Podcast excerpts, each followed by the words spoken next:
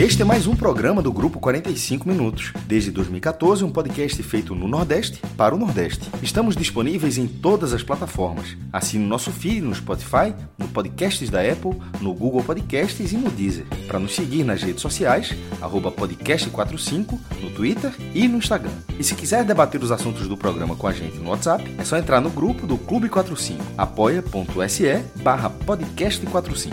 Muito obrigado pela escolha e pela confiança.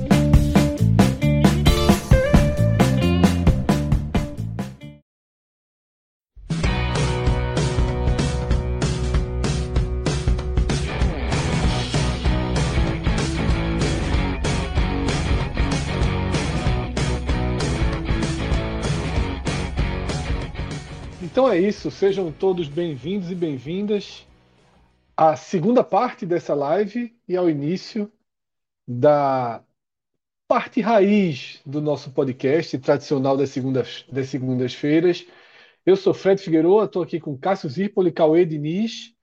Imagino que Thiago Minhoca se junte aqui a nosso time em algum momento aí dessa noite que vai virar madrugada, né? A primeira parte do programa, quem já vinha acompanhando e para quem está vendo, para quem está escutando em formato de podcast, foram arquivos separados, né? A goleada de virada de Santa Cruz sobre o Atlético de Alagoinhas barra Goianiense, né? Porque foi mais chamado de Goianiense do que de Atlético de Alagoinhas ao longo do programa, apanhando de graça, né? Como Cássio leu aí a mensagem. E vitória incrível de Santa Cruz, né? Eu desci para pegar uma pizza, tava 1 a 0. Eu subi, eu olhei no celular, não estava assistindo o jogo, mas olhei no celular 2 a 1. Eu disse, meu amigo, que combo foi esse? E vi aí que tem, acompanhei aqui o telecast para entender tudo o que aconteceu. Mas aqui nesse raiz, nessa segunda parte do programa, a gente vai ter um programa é, muito focado nos treinadores, tá? Muito focado nos treinadores. Porque a gente viu uma movimentação intensa, tá? Uma movimentação intensa do sábado para o domingo, depois da derrota do Bahia em casa para o Novo Horizontino e do empate do esporte também em casa com o Brusque, né? 1h40 da manhã, 1h30 da manhã, o Bahia anunciou a demissão de Guto Ferreira, inclusive comunicou a Guto nesse horário também, né? Uma, uma, uma demissão bem surpreendente. E no início da manhã do outro dia, ali nove, oito, meia, nove horas, diretamente ligada ou não ao que aconteceu em Salvador, o esporte anuncia a demissão de Gilmar, Gilmar Dalpozo. No mesmo domingo, o Bahia consegue acertar com seu nome número um da lista. Anderson Moreira volta ao tricolor e nessa segunda-feira, o esporte consegue acertar também com seu nome número um da lista. O esporte traz Lisca né, para comandar o time. Eu diria que um desejo antigo das duas partes. E ainda no segmento treinador, quem tem acompanhado aí a movimentação dos torcedores do Ceará no Twitter, tem uma fritura automática, urgente de Marquinhos Santos, impressionante, né? Impressionante, assim, o treinador tem quatro jogos e já há uma pressão considerável, nenhuma derrota, mas e já há uma pressão considerável. Absurdo, Injustificável, é? né? É, justificável. Injustificável. Caso, né? Não, Exatamente. In, in... Ju. Ju. Ah, tá. Justificável. E, sim. e justificável, né? Porque, de fato, o time perdeu Vendo como era né? difícil? E justificável como é difícil. Por isso que eu entendi falando e justificável. E, ó, entendeu? Bota o espaço, se fosse escrevendo, tava fácil. Aí, e espaço justificável na, na, porque houve o pior, porque ele substituiu a, a, a, a, mudança de patamar de treinador do Ceará foi muito, muito grande, pô. Isso. Forçado, vai, não foi decisão. Vai, é, é, é vai falar, mas só, pra, só um velho spoiler. Não foi decisão do clube, acontece assim, o, o treinador saiu e tal para o Flamengo, ou, ou, seja, é uma, a, caiu, é, foi um clube maior. É, caiu para cima, do né? Brasil. Porque não caiu, né? Literalmente, é. Mas, pulou, né? Pulou para cima. Pulou para cima, pulou para cima. E, e no caso, a, a, a substituto poderia ter sido alguém no patamar, mas não foi. Mas a gente vai debater se era mais para frente, mas no caso é justificável. Caso alguém ainda não tenha entendido a palavra, era justificável. E, naturalmente, também a gente está na semana de Libertadores, né? Um dos maiores jogos da história do futebol do Nordeste na Libertadores. Sem a menor dúvida. Tá? O Fortaleza abre a série né, das oitavas de final contra o Estudiantes. E o Fortaleza, que é um time de duas realidades paralelas. Né? Vai do pesadelo ao sonho aí, de um dia para o outro, né? Porque vive um pesadelo no brasileiro e um sonho na Libertadores e até na Copa Nem do Brasil. De um dia né? para o outro, de vez em quando, em 10 minutos, como foi, porque era um sonho, um resultado no, em Belo Horizonte, e nos últimos 10 minutos virou uma pancada assim que, de uma derrota que poderia estar na conta, virou um roteiro muito pior. Verdade. Então, esse é o conjunto de pautas, né? Principais aí do nosso raiz. E vamos, vamos seguir, tá? A gente tem a perspectiva aqui da participação ainda de Minhoca. Cássio Cardoso estava escalado, mas ele mandou uma mensagem aqui, ele está com alguns probleminhas, não está com a participação dele confirmada. E como o Felipe, como Felipe Neto colocou aqui no chat, Felipe agora vai vestir um pijama com bolso né, e tirar o sono justo dos tricolores. Né? É, eu imagino essa, essa cena mesmo. Eu acho que ele abre uma cervejinha antes. Ele abre, ele toma duas cervejas Imagine uma Coloca... cena de um senhor de 70 anos de idade, Fred. Exatamente. Coloca, coloca um vinil, um vinil de clássicos antigos do Santa Cruz e vai do O óculos do lado da, é... da, cama. O óculos do Total, lado da cama. Isso é certo, isso é certo, isso é certo. Acorda cedo amanhã, veste a filha com a camisa do Santa para ir para o colégio. É. Isso é clássico, isso é clássico. Vai na varanda, xinga o Náutico.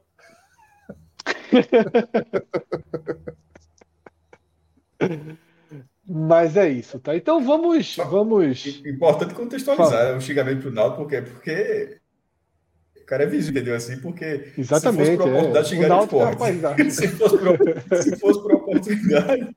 Mas Felipe não é tanto, não, viu? Felipe é um dos poucos tricolores, não vou dizer um dos poucos. Mas Felipe e João, os dois têm essa característica. Felipe e João são trincados com o Náutico, com o Náutico Santa Cruz. Para eles a rivalidade é é ali também, viu? Felipe tem, Felipe é daqueles que enxerga de forma mais fria a situação ali com o Náutico. Então, Caim Abel, lida como Caim é, Abel. Eles tá aí dois, dois tricolores alviubos. Claro que para João, principalmente, a, a, acho que o esporte é mais rival. Mas Felipe não tem simpatia nenhuma com o Timba, não. Viu? Felipe é chato. Chatíssimo. Clássico Náutico para ele é clássico unhas e dentes também, trincado. Mas vamos lá, tá? Vamos iniciar é, a nossa pauta e eu vou com a ordem dos fatores, tá? Eu vou com a ordem dos fatores. Eu vou com as duas derrotas do Bahia, né? Três, se você considerar a Copa do Brasil, que levaram à demissão de Guto Ferreira. Eu e Cássio, Cauê não estava né, no programa, mas eu e Cássio a gente participou do programa com Lula Bonfim, tá? E a gente, o próprio Lula, eu, Cássio, ninguém achou que Guto já estaria em xeque.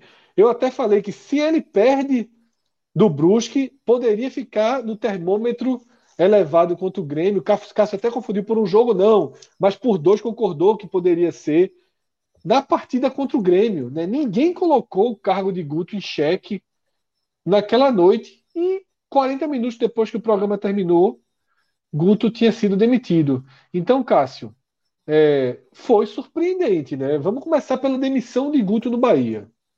Foi surpreendente. Foi justo. Cássio. Estou pensando na resposta. Estou ouvindo, estou só pensando na resposta, porque a, a gente considerou a possibilidade da demissão duas rodadas depois, porque a gente até fez as contas, que ele não volta, o jogo é Brusque Bahia na terça-feira, o Bahia volta do G4 dessa, nessa partida. É, independentemente do resultado, o Bahia voltará no G, ainda voltará dentro do G4. Então a gente falou que era meio aquela, enquanto ele estiver no G4, ele meio que não sairia, ou seja, bastaria uma saída, que foi um pouco que teve com o Dalpozo. Só que um lastro muito diferente. Mas na hora que saiu, não perdeu qualquer argumento. É, de alguém que não tem argumento. Guto tem argumento. Guto é um cara que já subiu com o Bahia. Guto Guto, é um, um, treinador que tem lastro dentro do Bahia, que já ganhou a Copa do Nordeste com, com o Bahia. Então, a, a, é, uma, é, uma, é um cenário diferente. É isso que a gente baseou aquela, aquela opinião para um caso de saída dois jogos depois. Não perdendo do Brusque. A gente até tirou, ó, Guto e Brusque, mas aí que perdido para o Sport brincou, ah, mas depois ganhou com o Ceará, a gente fez aquela brincadeira, mas em nenhum momento a gente estava debatendo que ele sairia nesse jogo. Para 40 minutos depois dessa conversa, desse debate que a gente teve, ele, tá, ele ter sido demitido pelo jogo, eu acho que o Bahia ficou naquela. Inclusive, eu, eu acho que o Bahia ele aproveitou um pouco. Dá para aproveitar um pouco do que a gente debateu. Porque a gente debateu, esquece, esquece a parte do treinador, mas a gente debateu o momento onde o campeonato ficou de um jeito e disse: ó, o Bahia olha para o esporte, o esporte olha para o Bahia, qualquer outro elemento ali vai ser uma surpresa e o Grêmio, que está entre os dois, ninguém está olhando o Grêmio. O esporte não olha o Grêmio. O, esporte pode até passar o Grêmio e eventualmente entrar no G4 ali, mas o esporte não está de forma racional olhando para o Grêmio para ser o G4 e o Bahia não se viu. Quando o Grêmio estava em quinto lugar, ele, ele era muito mais ameaçado pelo fato do esporte ser quarto, justamente porque em algum momento o Grêmio entraria. Então, neste cenário, o Bahia deve ter olhado a oportunidade, ó, o Grêmio vai chegar, anunciou Lucas Leiva, assim, é, é, vai ser, o Grêmio vai, vai se reforçando e tal, e vai acontecer o que a gente falava, a gente, é sempre importante, o guia da Série B, a gente colocou o Grêmio como um time que, o único que subiu, a gente não colocou nem Cruzeiro e Vasco, que estão lá entre os dois primeiros, a gente só colocou o Grêmio. E, mesmo, e, e é aquele cenário, se o Grêmio eventualmente não subir, vira uma surpresa no final, mas você não vai contar com essa surpresa. Então você vai contar que esse time subiu. Então, nesse caso, ficou muito claro ali, acho que a direção do Bahia, de que estava passando um bonde, que era o treinador perdeu três jogos seguidos em casa, um deles pela Copa do Brasil, um para Chapecoense, outro para o Novo Horizontino, três jogos com a mesma característica, finalizando muito mais do que o adversário e tendo um, um poder de definição muito ruim. O Bahia finalizou 60 vezes contra Chapecoense, Atlético Paranense Novo Horizontino. Só 12 chutes foram na barra e só um virou gol. Então, de repente, o Bahia, o Bahia pode ter olhado aquilo ali, não para ficar nesse recorde três jogos, e olhado e disse, ó, os caras vão mudar.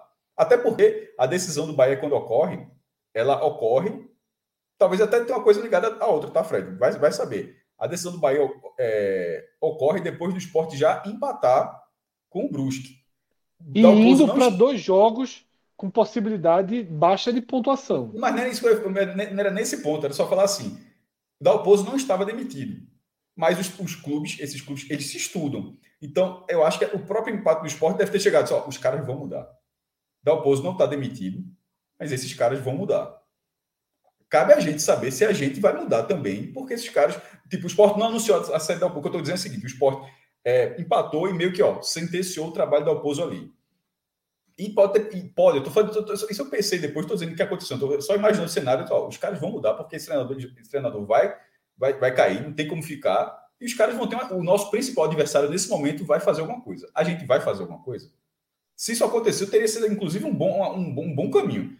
Mas, independentemente de ter tido ou não essa, essa visão. O problema, Cássio, visão... é que essa, essa, o, o, problema, Cássio, é que essa visão para o Bahia colocou no mercado também a opção que seria muito boa para o esporte, que é o próprio Guto, né? Sim, mas, é mas aí o Bahia não poderia, se o Bahia quisesse mudar, o Bahia não poderia fala só, é melhor a gente ficar com Guto para Guto não ir para o esporte. Eu não acho que o Bahia, o Bahia ficaria preso a isso. Eu, não, eu, eu, eu, eu, desconsidero isso. Eu, eu, eu, vou mais na linha de que o Bahia olhou o bonde passando. A gente fala do bonde, para quem viu os últimos programas, a gente disse bastante que o esporte perdeu todos os bondes. Perdeu todos os bondes. No final faltava um ainda, que estava ali, estava tava lá na, guardado na garagem. Mas e o Bahia, de repente, viu um bonde passar.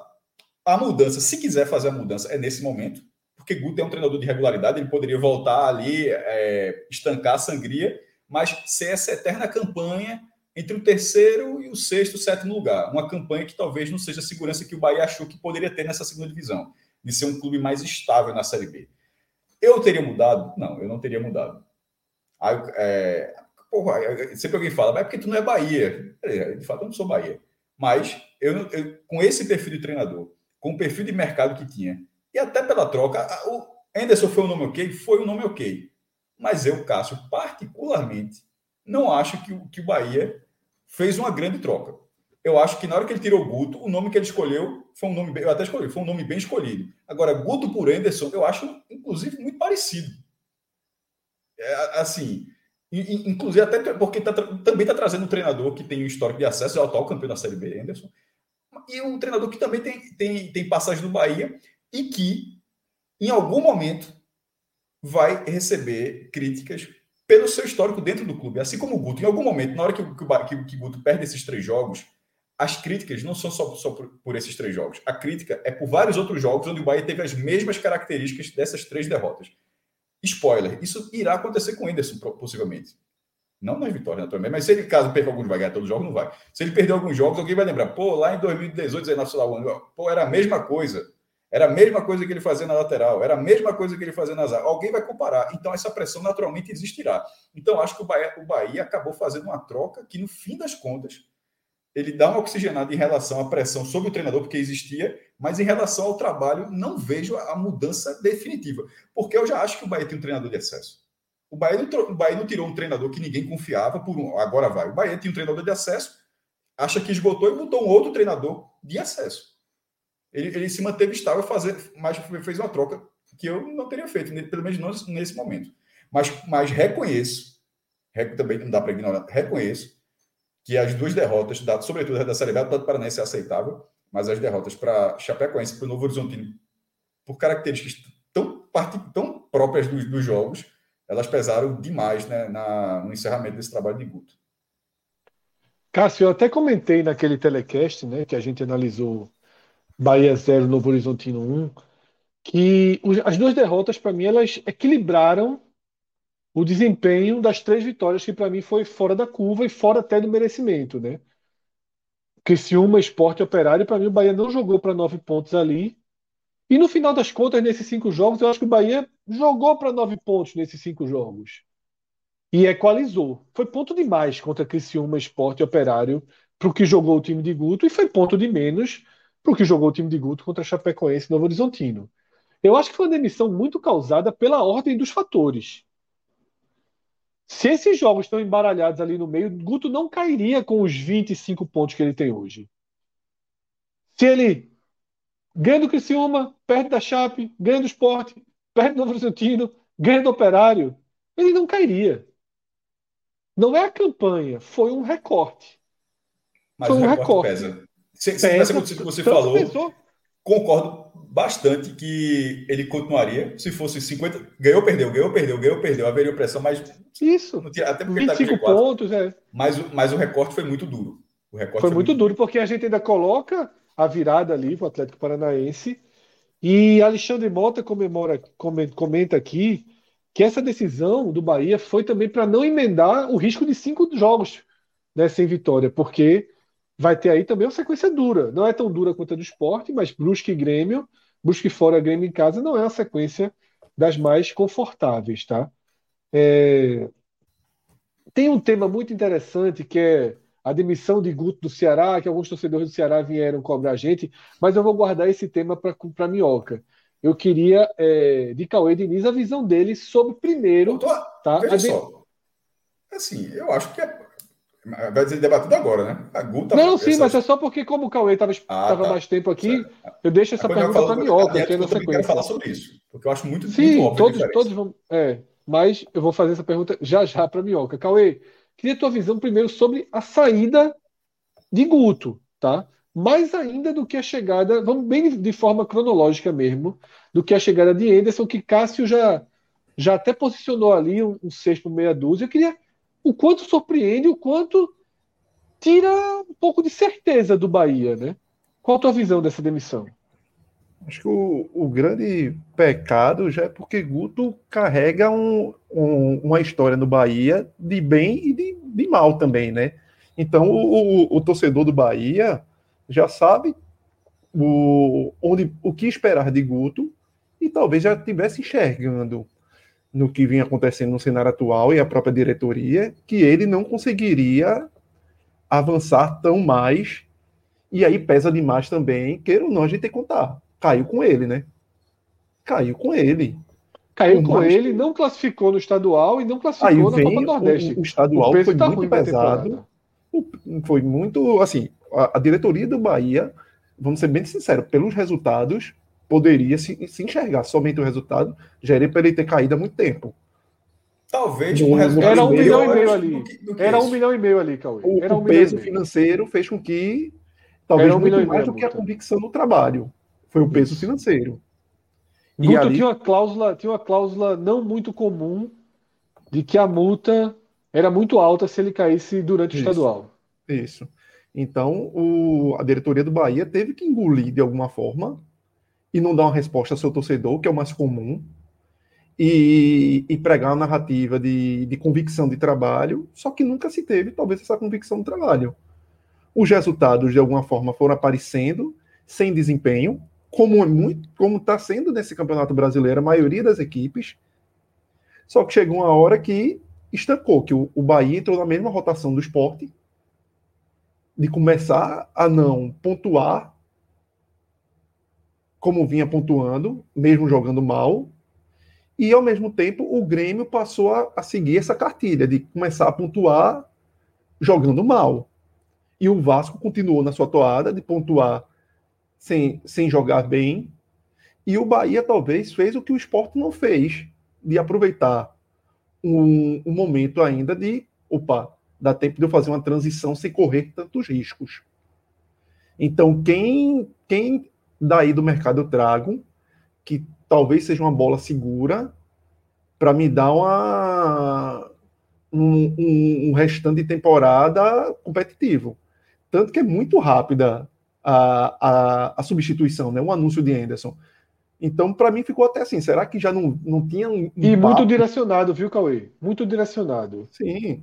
É, conversei com, com, com integrantes da direção do esporte é, e pessoas próximas ao longo do domingo, e todas as vezes que eu falei isso, não, o Bahia é Anderson. Sabe? Exato. Todas as vezes a direção do esporte já sabia que o Bahia estava contratando o Anderson. Foi uma coisa assim que de manhã já se sabia que o treinador do Bahia era Anderson. Ou seja, era algo que possivelmente já estava sendo construído internamente, nos bastidores, até pela, pela rapidez do anúncio que foi. Então é algo que realmente o Bahia já vinha pensando. E, e pensou talvez nesse timing de eu tenho ainda uma gordurinha que eu consigo perder nessa transição Guto Anderson. Então eu vejo que realmente é, o peso de Guto é pelo que ele já deixou de, de fazer no passado, das convicções de Guto, que muitas das vezes é difícil do torcedor entender, e aí vai a pressão na própria diretoria, daquele do grande pragmatismo de Guto, e aí pegou um, um, cenário mais difícil até dele exercer seu próprio pragmatismo, quando o Bahia é um time que tem enormes dificuldades no seu setor defensivo e também concluir no ataque. São peças assim que você troca para lá e troca para cá o ataque e, e fica na, na torcida pelo acaso para que algum deles, algum daquelas peças, é, consiga acertar, como foi naquele jogo contra o esporte, um, um pombo sem asa. Então, e, e, o próprio setor defensivo, que é algo tão assim, que se, que, que se tem uma certeza que Guto arruma, ele não conseguiu arrumar no Bahia.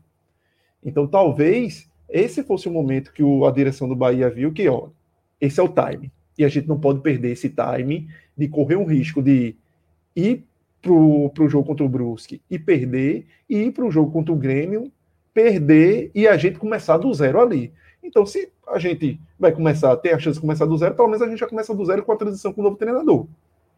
Eu acho que vai. O meu, a minha linha de pensamento é por aí. Cauê, inclusive tem um comentário bem interessante aqui de Léo Caetano, que ele fala o seguinte: essa mudança pareceu surpresa, mas o diretor de futebol do Bahia é o mesmo do Botafogo do ano passado. Todo Sim. mundo já esperava isso desde que ele chegou. Por isso era tão claro, né? Que isso. caiu Guto, vai Anderson, né? Isso, não tinha, não tinha uma, uma, dúvida muito grande. E que o... Anderson até aceitaria, porque Anderson estava estava sem muita margem de negociação né, para a Série B, para os times menores da Série A. São meio que estava querendo se colocar no patamar, de volta no patamar acima, né, ali de uma prateleira mais nobre, digamos assim, da Série A.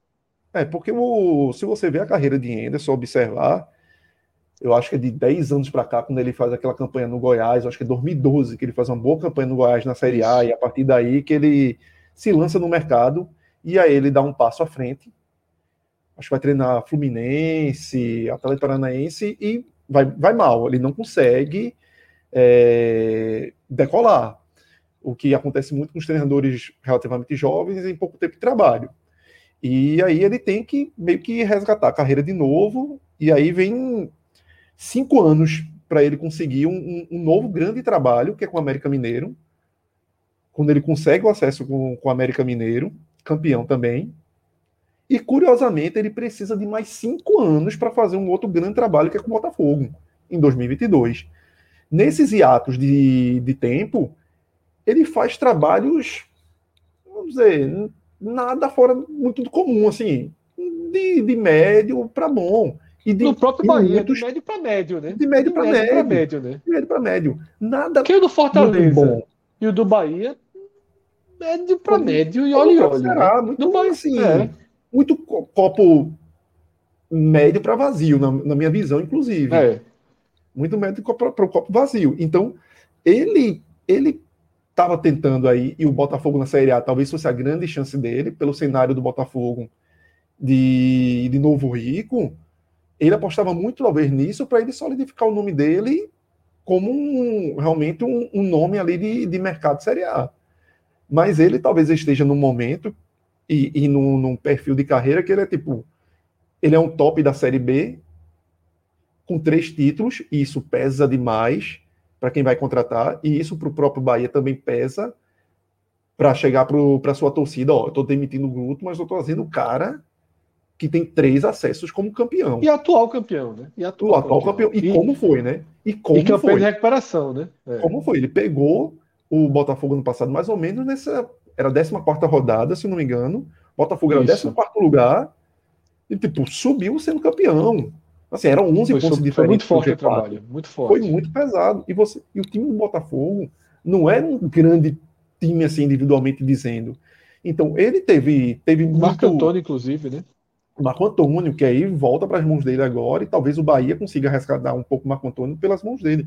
Tem que lembrar que é, Varley, que foi lateral direito do Náutico, era um dos caras que no Botafogo era. Ele fez Chay, que nunca tinha sido uma estrela, assim, um cara de, de protagonismo no futebol, ser o grande protagonista daquele Botafogo. Então, ele teve muitos méritos. E isso o fez novamente ascender como um nome potencial para uma Série A. Mas mesmo assim, ele não consegue, tanto que ele é obrigado a voltar para a prateleira da Série B, mas de ponta, né? De ponta. Talvez não como um, um grande é, disputador de título, mas com acesso que dá mais um respaldo. Melhor a que a situação do Botafogo ano passado.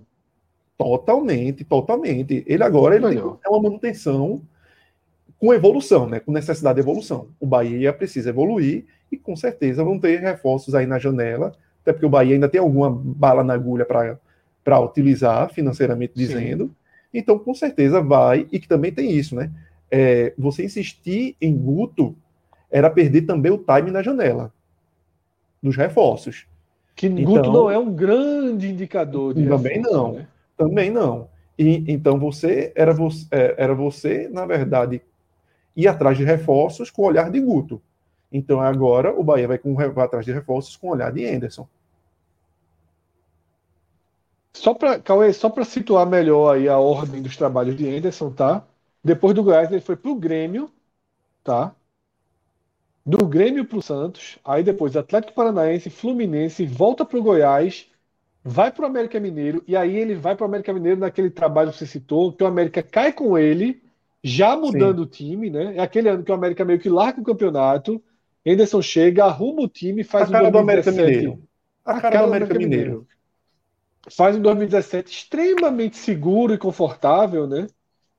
E aí depois ele vai para o Bahia, não anda, Ceará não anda, Cruzeiro mal, Goiás mal, Fortaleza mal, e encaixa no Botafogo. De fato, a gente tem os trabalhos de 5 em 5 anos, né? 5 anos, 2012, exato. Dois, foi 2012 no Goiás, 12 13, né? No Goiás, 17 no, 17 no América, 21 no Botafogo, né?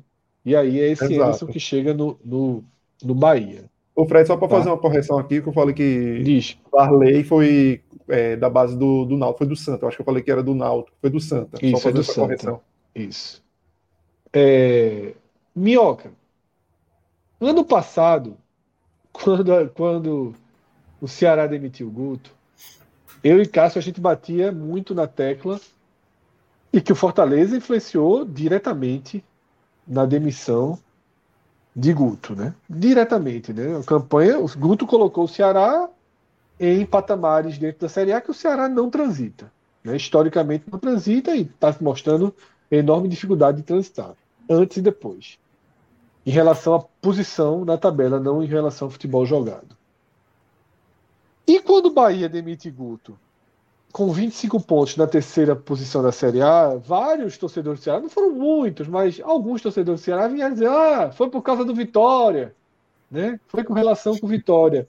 E eu li aqui o Gugalov escrevendo algo que eu concordei, em relação a que todo o trabalho de Guto se debate essa condição do copo metade cheio, metade vazio, né? A gente, quantas vezes a gente falou aqui no podcast, a melhor campanha do esporte na segunda divisão, a mais tranquila, a mais segura, foi totalmente cortada por críticas ao treinador, por reclamações sobre o futebol do time, né? Por um não abraço da torcida. A torcida veio abraçar o time naqueles jogos do acesso. Você vê é, contexto similar? Você acha que a gente pode sim considerar um contexto parecido da queda dele no Ceará para a queda dele agora no Bahia? Eu acho que quanto de uma maneira geral não, mas tem algumas coisas parecidas. Eu acho que eu, eu cheguei a falar isso antes mesmo da demissão do Guto do ano passado do Ceará, né? O Guto ele precisa rever a própria carreira, a maneira como ele ele influencia a equipe em campo, entendeu? Como às vezes ele direciona às vezes as justificativas do time dele não jogar bem para coisas, sabe, o gramado, o calendário e não sei o quê. E quando eu vi ele falando isso no Bahia, caramba, eu vi isso também, né? E todo mundo que tem o Guto Ferreira sobre técnico sabe o que ele pode entregar e sabe o quanto é chato às vezes as coisas que o Guto não consegue evoluir com o time, né? Então, joga dentro de casa, o time consegue ali bons resultados, joga fora de casa, o time tem uma dificuldade. Então, até mesmo no ano passado, o Ceará ficou 11 jogos com o Guto sem perder. Só que desses 11 jogos, oito foi empates. Curiosamente, o Ceará está atravessando hoje, uma, aliás, foi sete empates e quatro vitórias. É, nesse exato momento, o Ceará está passando por 10 jogos sem perder na Série A e oito são empates. E eu falei na época que, tipo, nenhum dos jogos em que o Ceará fez do ano passado passava confiança de que esse, esse futebol ia sustentar. E o Bahia desse ano, dessa temporada, e aí pegando tudo que vocês mencionaram, é, Campeonato Baiano, Copa do Nordeste, Copa do Brasil, é bom lembrar, Copa do Brasil, a, a, a fase anterior contra o Azuris conseguiu uma classificação nos pênaltis, né? Assim, perdendo muito próximo de ser eliminado por uma equipe da Série D, entendeu? Então, esse esse Guto Ferreira, que chegou no Bahia no ano passado, ele já não estava tendo mais aquele respaldo, Fred. Porque, por exemplo, ele chega no ano passado. Não, o Guto, Guto vai conseguir. Ele foi esse... perdendo respaldo, né? Ele, foi ele realmente queimou. Queimou. A cada campeonato. Não conseguiu é. manter a equipe na Série A. Não conseguiu classificar a equipe para as semifinais do Baiano. Não conseguiu classificar para as quartas de final do, da, da Copa do Nordeste. E aí, tudo isso era meio que se aceitava por conta dessa questão da multa que você mencionou. Só que aí o Guto tinha um trunfo ainda, para essa Série B, a campanha que vinha fazendo, que era o mando de campo. O fato de jogar em casa, o Bahia estava 100% na Série B. E aí vai para uma sequência de três jogos e três derrotas acontecendo, como o Cássio mencionou, até finalizando mais vezes, mas não conseguindo o resultado. Uma hora poderia gerar essa. Cara, o momento para trocar. É bom lembrar que no caso do Ceará do ano passado, e é por isso que eu, eu vejo uma similaridade nesse aspecto, o Ceará ia ficar, se não me engano, 10 dias sem jogo. Então, quando perde para o América Mineiro, jogando muito mal como jogou, o pessoal olhou. O momento para trocar o Guto é nesse exato momento. Porque o Guto não está conseguindo convencer, não está conseguindo convencer e perde. Na... É bom lembrar, né? O América Mineiro, quando o Ceará perdeu, o América Mineiro era 19 colocado. Não era o América Mineiro que acabou indo para a Libertadores. Então era considerado até uma minarde na época. Muita gente até considerava que já era um rebaixado. E naquele momento ficou insustentável aquela situação para o Guto. Acredito eu que não é da mesma proporção do incômodo que o Guto vinha atravessando com o Ceará, o que aconteceu hoje com o Bahia. Na verdade, o, o Guto já vinha com, como você falou, já vinha perdendo crédito desde o final do ano passado, né? E aí não só por culpa dele, porque eu acho que o grande problema do Bahia não está apenas no Guto Ferreira. Todo mundo já sabe da, da questão do elenco, das laterais, o ataque, o Rodalega já não está conseguindo manter a mesma qualidade que vinha apresentando antes, né? Quando ele teve a lesão. Então, acho que isso vai juntando. E aí, queira ou não, como o pessoal lá da Bahia estava mencionando, uma hora essa cartada né, do, do Anderson poderia ser utilizada.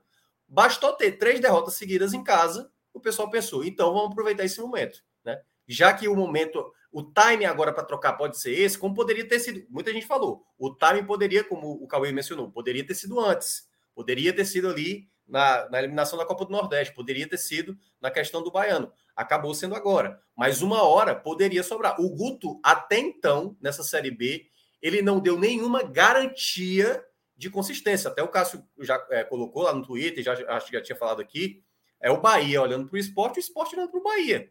Então, assim, havia vulnerabilidade. Havia vulnerabilidade. O Bahia só aproveitou esse ensejo do momento, tal qual o Ceará no passado, por isso que eu vejo essa essa coisa um pouco mais parecida. Não é igual, mas é um pouco parecida pelo time do momento. Três derrotas seguidas era a única cartada que o Guto ainda poderia se salvar, porque é bom lembrar, né? Quando o Bahia perdeu para o Tombense, acho que uns cinco jogos atrás, seis jogos atrás, o Tombense não tinha vencido um jogo no campeonato. E aí, por mais que consiga ali resultados em confronto direto contra o esporte, começa a perder ponto onde teoricamente não é para perder, para Chapecoense, para Novo, o Novo Horizontino, se não me engano, estava seis jogos sem ganhar entendeu? Então é tudo vai se acumulando, tudo vai se acumulando. E aí o Guto praticamente acabou sendo essa cartada. É aquela coisa, não dá para trocar metade de um time, né? ou parte de um time, ficou para o Guto. E como falaram, o Anderson Moreira estava já ali no gatilho, né? Bastou o Guto cair, não à toa, rapidamente já foi é, substituído ali no comando técnico. Cássio, tua opinião sobre esse tema, como você já disse que queria entrar. Tem uma diferença muito grande quando, é, nessa comparação do Bahia. Já, já foi dito aqui é, sobre a, a, campanha. O Bahia está no G4, ou brigando para ser G4, nesse momento está, está no G4. É o normal do Bahia. É o que se espera do Bahia na segunda divisão. Não é, não, ninguém espera menos do que isso do Bahia. É, não é, o Bahia pode não subir, mas o mínimo que se espera do Bahia é que ele brigue pelo acesso. Se o Bahia não subir, já é um fracasso. Se o Bahia sequer disputar o acesso, é, um, é, um, é, um, é uma campanha muito vexatória. Então, dito isso, o Bahia está fazendo o seu normal. Guto saiu com o Bahia fazendo normal. No Ceará, quando o Guto saiu, é, eu não estou dizendo nem o que é melhor, só estou dizendo para ver que eu não vejo comparação entre as situações. É só isso que eu estou querendo chegar. Quando ele saiu do Ceará, o Ceará não estava no seu normal. Não interessa se duas rodadas depois, se ela está com um jogo a mais, vai ficar, vai perder. Não tinha. Naquele momento não era. O campeonato já tinha andado um pouco, ele, ele tinha tido uma ótima sequência de jogos sem derrota, que também é, ficou 11, agora está em 10, com muitos empates agora, mais empates, inclusive, agora, oito empates em duas vitórias na sequência atual. Mas era é, aquele oitavo lugar do Ceará não é o normal do Ceará. E eu falava muito, eu dizia ali, ó, desde 1971, o Brasileirão, a gente sabe que é todo unificado, mas só uma questão de recorte. Do brasileiro, que é, porque o nível de dificuldade é diferente. Aí dá, é possível que não se reconheça isso também. Mas do Brasileirão, desde 1971 para cá, o Ceará ficou uma vez entre os 10. Uma. Sétimo lugar em 1985. Vai fazer 40 anos já já. Então, um campeonato de pontos corridos, se aproximando ali na metade do turno e tal, tu tá em oitavo. E tu tá dizendo, é, só que o rival, é, qual era a questão? O rival tava, pô, tu era oitavo, nono, nono, oitavo, e o rival era terceiro, quarto, e chegou a ser líder do campeonato. É, mas você estava numa posição que não era o seu normal. Não era o normal, tanto que terminou em 11 lugar, no outro ano terminou de novo em 11 lugar, e continua sem ter ficado entre os 10 desde 1985. Não estou dizendo que ficaria com o Guto, tá? Eu não estou dizendo que se Guto tivesse permanecido, o Ceará teria sido G10 porque não precisa nem ser sétimo lugar para igualar 85, precisa ser décimo lugar, pelo menos. O Ceará não iria igualar, não, a questão não é essa. A questão é que, na primeira divisão, o, o Ceará demitiu um treinador num cenário que não é o normal do Ceará. Que, aliás, não é que não seja o normal do Ceará, é que, na verdade, era um, um dos pontos altos do Ceará. É, é, esse é o ponto. Se, se, se, e você pode discordar de todo falando, ah, mas o futebol era merda. Tudo bem, estou dizendo, o futebol era merda. Tô, meu ponto não era esse. O meu ponto é que os resultados, até ali, o cara, você não podia dizer que estava muito. Porra, o cara estava fazendo algo que basicamente ninguém faz no Ceará. E não, e, e, não tem arrogância nenhuma nessa fala. É um fato. Nem antes era o normal, e de lá para cá continuou não sendo normal. Só, só, só para lembrar um detalhe que eu lembrei que tem a ver até com o Anderson Moreira. O Anderson Moreira conseguiu ficar na sétima colocação em 2019, um determinado momento, até quando veio da Chapecoense no jogo em casa, se eu não me engano. E aí depois veio aquela sequência negativa, né? Mas ele teve mas um é, bom Guto ainda estava. Mas tem uma, também tem diferença com isso. A sequência de Guto era invicta. Ele empatava, mas era invicto. Tipo, estão querendo tirar o é, cara que não perde. O cara estava com 11 jogos sem perder. É, até para voltar, voltar essa pauta de novo, só para dizer que não, é, para mim, para mim, eu não vou nem ficar discutindo isso, porque eu estou dizendo, deixa bem claro que eu não vejo a comparação, não é um paralelo com o que está fazendo no Bahia. O, o Bahia tirou dentro de um cenário que para o Bahia é normal. É, é, um cenário, é um cenário é curioso, porque querendo ou não, ele estava no G4, ele estava no objetivo do Bahia. Mas ele não estava fazendo algo que nenhum outro treinador não costuma fazer no Bahia. Ele estava fazendo o mínimo, Guto estava fazendo o mínimo do que alguém deve fazer se treinar o Bahia na segunda divisão, que é estar no G4 brigando, brigando pelo G4. Isso é o mínimo do Bahia. No caso do Ceará, não era o mínimo era um cara que chegou a ficar 11 jogos sem perder, que estava em oitavo lugar. E aquilo não é o normal do histórico do Ceará na primeira divisão. E alguém achou que aquilo ali era um absurdo, aquela campanha. Mas assim, ó, não era um absurdo. Só, só para incrementar, é, eu sempre gosto de ressaltar aqui, certo? A questão do Fortaleza, que vocês acabam colocando, eu não descarto essa, essa condição, certo? Eu só não coloco. Pois eu tenho certeza, como... não é questão de descartar. Eu, eu, é, eu é isso que eu estou dizendo. Eu não coloco como motivo principal, gente. É um, não é, é um não foi apenas isso, certo? Mas é um não, não, não, só não é, mas só não é principal. Ó, veja só, Minhoca trouxe Fortaleza, mas o, caso não tenha ficado claro, o debate não era sobre isso, tá? Não, eu sei, mas é porque sempre porque parece que do Bahia, aquela falaram, situação esquece, do esquece Fortaleza, mas esquece é, de Fortaleza. Só pra, o Guto, o coisas. O Guto, o Guto, por dois momentos. Minhoca, eu vou até falar do Fortaleza, mas só para até para quem não pegou e estava escutando, estava falando até agora e de repente entendeu errado. Ah, o que eu estava falando era o comparativo só com o Bahia, porque tipo, Guto saiu do Ceará, sei, eu, desculpa, Guto saiu do Bahia, aí por que ele falou do Ceará? Aí eu estava comparando que eram duas situações. Mas se for focar só no Ceará, que, é, que agora eu devo falar para você, eu acho que o Fortaleza foi sim um motivo. Se for principal, segundo principal, não sei, mas para mim. Exatamente. Não, e eu concordo, eu concordo. Foi um dos motivos, um dos motivos. Mas naquele momento, naquele momento, não era apenas isso. E aí é só falar, lembrar do jogo do Cuiabá, vários jogos onde o, o Ceará não teve ímpeto, e aí, cara, lembra demais os jogos do Guto agora contra o Bahia. Os jogos fora de casa do Guto Ferreira comandando não passa nenhum tipo de confiança. Aliás, não, não, tem às vezes nem resultado, nem resultado. E isso prejudica às vezes o próprio Guto Ferreira. É por isso que, assim, duas coisas que acabam casando nessa história do Guto Ferreira, na saída do ano passado do Ceará e agora do Bahia. O Guto, por exemplo, ele chegou a falar, acho que foi o Cássio Cardoso falou no nosso grupo, ele foi pego de surpresa com essa demissão do Bahia. A mesma, a mesma coisa que ele mencionou quando saiu do Ceará. E ele mencionou como se exatamente o sucesso do Fortaleza o tivesse prejudicado. Quando, na verdade, o que é que estava acontecendo com o Bahia nesse momento, o que estava acontecendo com o Ceará naquele momento? Não tinha futebol a ponto de você crer plenamente. E vamos até pegar, e aí para trazer o outro trabalho dele também aqui no Nordeste, o trabalho dele no esporte. Eu lembro demais, e o Fred era o mais defensor na época, né, do Guto Ferreira. O Guto Ferreira nos jogos fora de casa era, meu Deus do céu, era muito empate, não passava segurança. E aí eu lembro demais, o pessoal do Bahia dizendo: confia que o homem, o homem vai dar o acesso, confia que o homem vai dar acesso. Então, assim, o Guto, ele. E aí é como eu tô falando do treinador, certo? Ele não passa, e aí você precisa conhecer bem o Guto Ferreira para saber que uma hora vai dar certo. Mas chega um ponto, quando começa a vir o, os fracassos e ele vai perdendo ali as suas garantias, como foi esse caso agora, ele tinha a garantia que era ter um mando de campo, 100% em casa. Ele perde três jogos em casa, talvez a última cartada que ele podia se apoiar, ele, ele acabou perdendo. Porque aquela coisa, ele foi, ele foi perdendo totalmente o cacife, né? Ah, não, é o cara que consegue manter a equipe na Série A. Não conseguiu. É o cara que já ganhou duas Copas do Nordeste, não colocou nem nas quartas de final. Qual era a garantia que o Bahia teria que o Guto Ferreira daria o acesso? Nenhuma. Minha, vou te dar um exemplo por que eu não queria falar do negócio do Fortaleza. Um comentário aqui de Thiago Queiroz. Vocês conhecem pouco o Ceará e insistem nessa história de que Fortaleza foi um pouco motivo importante. É isso que eu estava querendo dizer. Estava cagando por esse motivo. Meu, meu, debate não era com Fortaleza, meu debate era, deixei bem claro, era, era só o Ceará com o Bahia. Aí na hora que o Fortaleza foi citado na situação, eu mantive. Eu disse, ó, eu posso conhecer muito pouco o Ceará, mas eu acho que é, eu, eu acho que, é, que só quem vê isso é um torcedor do, do Ceará é que acha que não foi motivo. Eu acho que todo mundo de fora e isso faz parte da rivalidade. Mas, Cássio, é porque colocaram isso como principal. Tanto é que tem uma fala do. Não, é, mas ele, agora, ele tá, o próprio Thiago, a, a, partir da própria fase, ele está dizendo um motivo é. importante. E para bancar, um motivo importante eu acho que foi. Eu não, é, eu não, mim, não lembro se foi o principal, não. se fosse. Eu acho que foi um dos motivos, mas não é que era que era que, é que a gente debatia. Para mim foi tá decisivo, tá fazendo, absolutamente. Por que, que o Ceará não está fazendo?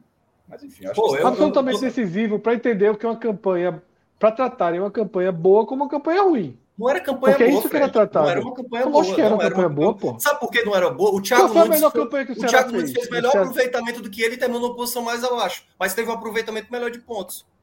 Mas aí é o campeonato. Aquela, aquela, oitava colocação, eu falei. Mas aí, é, campe... aí é o campeonato. O esporte, o Veja só, se você for por essa matemática, o, esporte e o Vitória é, tiveram aproveitamento melhor que o Fortaleza e, a, e a campanha não foi melhor. Exatamente. O Fortaleza teve uma campanha melhor. A, a pontuação, até cheguei a falar, o oitavo colocado era a menor pontuação registrada quando o Guto saiu, pô. Eu sei, mas era o campeonato que ele estava jogando, pô.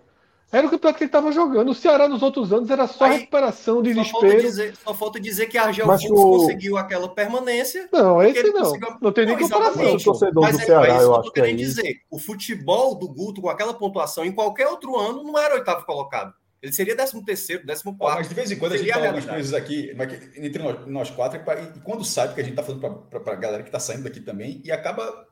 E é culpa nossa, naturalmente, se as pessoas não entendem. Porque aí Thiago retrucou. Só é, não, não é que não entende, meu. Não, não, é, não, mas já, o, não quer admitir que o rival claro. interfere, porra. É, não, ele falou assim: você está tratando o torcedor do Ceará como um sem expectativa. Não. Eu, eu, eu, disse isso em algum momento. Eu estava dizendo justamente o contrário. Eu estava dizendo que a campanha era uma campanha que o Ceará não fazia. E o torcedor do Ceará tratou aquela, ou, ou parte da torcida tratou aquela campanha como algo medíocre, a ponto de ter que trocar o treinador. O futebol Mas, enfim, era, o futebol era, Cássio. O futebol era.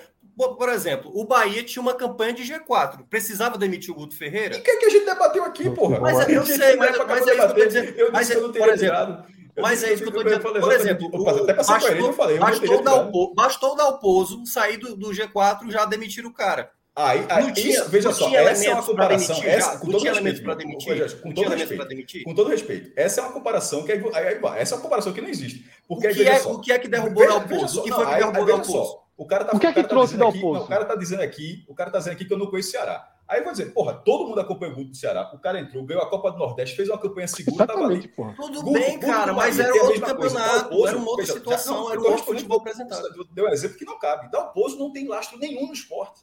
Eu sei, mas chegou. ele tinha uma campanha, uma campanha de G4. Aí bastou sair na primeira oportunidade. O que é aí vamos, vamos assim, de lastro, o que é que fez o Dalpozo? Você, o Dalpozo falta de lastro, não foi o futebol. Exatamente. Falta de lastro. Se fosse Guto não caía. Guto não Dalpozo caía. chegou demitido. Dalpozo chegou demitido. Exatamente. Mas Guto não, Guto não. Guto, esporte, Guto não caía. Mas o Bahia, o esporte disputar o acesso é o normal do esporte. É, é, veja só, o comparativo do esporte é, é rigorosamente o mesmo Cássio. do Bahia em relação ao Ceará. É, é o mesmo. O esporte Cássio. disputar o acesso na, na, segunda divisão é o normal, e é, é, o que a história diz. É o que a história diz, é o normal do esporte. Se o cara não está disputando o acesso, o cara está errado. Porque todo mundo que joga o esporte nos pontos corridos disputa o acesso. Pode, só não subiu uma vez e foi em sexto. Então, Cássio. é a mesma lógica do Bahia. Tudo que eu falei do Mas Bahia. a gente não vai, a gente não vai aqui nesse programa longo debater a demissão de Guto do Ceará no passado. Então, todo mundo já botou sua visão. É, o que eu só né? dizendo assim, é que, por mais que você já tenha conquistado algo, como o Guto conseguiu no Bahia e no, e no, e no próprio Bahia, no Bahia no Ceará. Naquele mesmo trabalho. Isso. É, no ano passado ele perdeu a Copa do Nordeste, no ano passado ele foi eliminado da Sul-Americana, no ano passado ele perdeu a Copa do Brasil para o Fortaleza e foi minando o trabalho dele, tal qual agora no Bahia. Eu, o, o, o Guto ele foi perdendo. Se por acaso ele tivesse no esporte na, na, quarta colocação e tivesse perdido a Copa, se não tivesse passado na Copa do Nordeste, se ele tivesse feito a mesma trajetória que ele fez no Bahia, caído com o esporte, se ele tivesse é, não chegado nas semifinais do Pernambucano e tivesse caído na primeira fase, na fase de grupos da, do, do, do esporte, se caísse agora, obviamente vocês estariam falando, chegou um ponto que não dá mais, pô. Chegou um ponto que não, não ele, dá mais. Ele caiu no esporte quando caiu na Copa do Brasil do ano seguinte. Mas é, que, nem esperou chegar na, na, O que Minhoca falou, acho que logo no início aí, é, de tudo, que Guto, inclusive, precisa repensar um pouco da carreira dele, é justamente por isso. É, Guto termina sendo tão pragmático e agarrado no, no, nas suas linhas de, de convicção, porque ele estava fazendo um trabalho no Ceará de pontos ok, mas o futebol não era bom. E talvez seja isso que, que o torcedor do Ceará estava se apegando, que o futebol não era legal. Agora, a influência do Fortaleza talvez fosse no sentido se o Fortaleza não tivesse na mesma Sim, divisão que o Fortaleza, que o Ceará naquele momento, se o Fortaleza fosse segunda divisão, fosse segunda divisão, e o Fortaleza e o Ceará tivesse ali em oitavo, talvez o torcedor fosse complacente. Porque não um era só mais. aquela Série A, né? Não era só aquela Série A especificamente. Tinha Copa Exatamente. do Brasil antes. As eliminações Exato. anteriores foram aumentando Mas ele já vinha... aumentando e aumentando, entendeu? E, e aí veio o, embate com o, o próprio quem rival. perde, viu, meu irmão? Boa noite para você. Quem apela, perde. Mas eu, eu concordo muito com o Minhoca quando diz que Guto precisa repensar, porque ele está começando a, a é. fechar portas que eram portas garantidas dele de emprego, em portas boas. No Bahia, no Ceará, talvez haja uma grande resistência hoje em dia para ele voltar. No esporte, ele ainda tem, mas no, o laço dele no esporte é mais um trabalho só. E se for mal, ele não consegue. E Guto já tem grande resistência no, no, no, no eixo. Você não vê Guto sendo é, pensado por um time do, do vamos dizer, do, do G13, colocando aí o Atlético Paranaense também no meio. Você não vê. Talvez, por um cenário atualmente de Série B, quem sabe ele possa ser um nome caso o Roger volte a desandar no Grêmio. Mas é algo que realmente o próprio é. Guto precisa rever. Eu acho que já tem uns cinco anos, né, Cauê? Que o, o Guto é isso, assim. É isso, não teve uma, um diferente, um algo diferente assim na carreira dele. Então você já espera o que do Guto jogos em casa, jogos fora, quando tiver mal, quando tiver bem, ele vai brigar por um título. Isso. Quando tiver foi... mal, o pessoal vai ficar incomodado, aí ele vai vir com justificativa às vezes que não cola. E aí é por isso que ele, é por isso que eu tô dizendo, o trabalho dele como treinador, ele pode até voltar para o esporte, ele pode assumir um Náutico, ele pode pegar um time como um porte de um Grêmio, mas ele sempre vai lidar com isso, porque você não consegue ver, nos últimos cinco anos eu não consigo ver o Guto dando um salto. E olha que ele teve um momento do Ceará, que ele estava muito bem, foi 2020, né? É, que naquele momento até se falava, não, o Guto pode estar tá sendo sondado aí pro, ali para aquele cenário sudeste, sim, sim. já um, um, ali um Flamengo e tal, até se falava dessa possibilidade, que foi acho depois da saída do, do, do Jorge Jesus, né? E naquele momento o Guto teve ali aquele momento, mas me parece que ele estagnou assim na ideia é. de jogo que ele implementa no próprio teto é. dele. Ele bate no próprio teto dele. E até, pra, só para finalizar, Fred, essa, isso daí, é, um, um, amigo rubro-negro me perguntando nesse. Quando estavam os dois na prateleira do, do esporte, Guto e Lisca, e eu fui, assim, o que eu disse para ele, porque eu imaginava, é, Guto é aquele cara que é 50-60, faz tu passar por média. Já Lisca é um. Talvez você vá para um 8 ou 80 porque Lisca é. também dá umas, uns é. momentos de. Só que, Guto, será é. que Guto, numa Série B, no nível que está, 50 resolve? 60 resolve? Ou será que essa Série B vai ser necessário um 65, um 70? Então, talvez para o cenário. O quarto, o quarto, tá quarto lugar, 70 pontos, não. Não, mas eu estou dizendo 70 pontos, não. Eu estou assim, como não, brincando com a analogia de... Porque, curiosamente, não, porque tu não participou, mas é, o, o, debate teve exatamente isso. Que, que era justo, ó, que o primeiro, o segundo e o terceiro talvez façam 70 pontos, mas que o quarto não fará. Que a gente até disse, ó, não tá com. É, que, tipo. Um cara de 64. Tipo, que, que três times poderão disparar muito, Sim. mas que difícil, pela lógica, dificilmente o quarto vai ter esse. e, é, é e, essa era até o debate que a gente está falando do Bahia olhando para o esporte, o esporte olhando para o Bahia. Foi, foi, foi só esse ponto. Mas assim, é meio cansativo voltar para esse debate. Mas vamos, mas, não, mas já acabou Fred esse debate. Não, não, não, não, já acabou esse debate. Isso aí já deu. Já pô, acabou esse debate. Não, veja só. E o cara que Quem tá aqui é dizer que a gente não conhece futebol é cearense, é, o cara escreva aqui ao lado por que a gente não conhece futebol é, cearense. o que é que ele tem de tão diferente para dizer que rivalidade lá não importa? Tá? O que é que ele tem de tão diferente? É, que importa no Brasil inteiro. Menos lá. Eu diria que no mundo inteiro importa, ou mas que, lá a rivalidade lá, não importa. Ou que lá é a rivalidade mais diferente que existe e a gente não consegue entender isso. É, é que é a maior, né? É, exatamente. É, Já disseram então, isso assim, também, é, que a rivalidade lá é... Que é isso, mas enfim, é, aqui é Guto e Anderson, tá? A gente já falou de Guto, já espremeu Guto, já falou também de Anderson. E aí eu vou ser muito direto. O Anderson é um cara com três grandes Série Bs nas costas, Goiás, América e Botafogo. 12, 17, 17 e 21, intervalos medianos para fracos, a gente já debateu isso.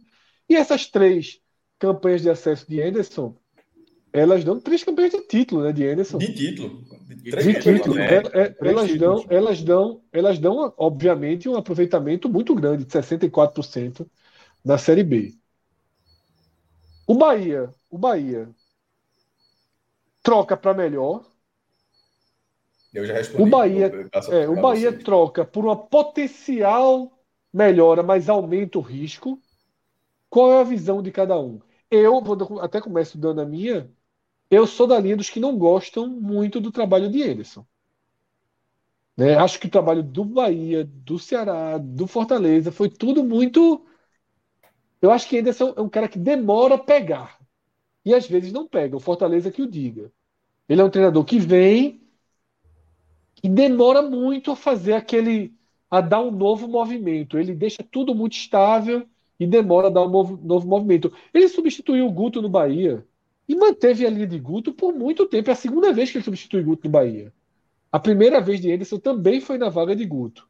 Agora, de fato, o trabalho do Botafogo é muito bom e dá talvez um referencial mais recente. Mas para mim o Bahia troca a certeza de uma campanha de uma campanha de como o Cauê falou ali, né, de 5 É difícil, a... quando, quando esse copo tá no meio, é, é difícil demais é, falar. É, a campanha ali no limite, com raiva, mas pontuando. Né, a campanha segura que Guto traz, que é o que a gente está debatendo aqui, por um potencial de risco, tá? Eu, eu acho que o, com Anderson pode descer a patamares que com Guto não desceria. Eu acho que esse é o cenário. Minhoca. Cara, eu, eu tô muito na, eu tô muito na linha do Cássio, né? O Cássio já mencionou a, a visão dele, eu, eu, penso muito parecido. Eu acho que ele troca algo muito similar, né? O Guto Ferreira é um treinador ali, como você estava mencionando, vai dando uma raivinha, não sei o que e tal. Mas o Enderson, na média, acaba equivalendo. Só que tem, um, tem dois detalhes aí do Enderson, né? O Enderson, quando ele consegue engrenar uma equipe, para mim ele é mais convincente do que o Guto Ferreira. Ele consegue fazer trabalhos que consegue ter uma sequência, sabe? Uma confiança.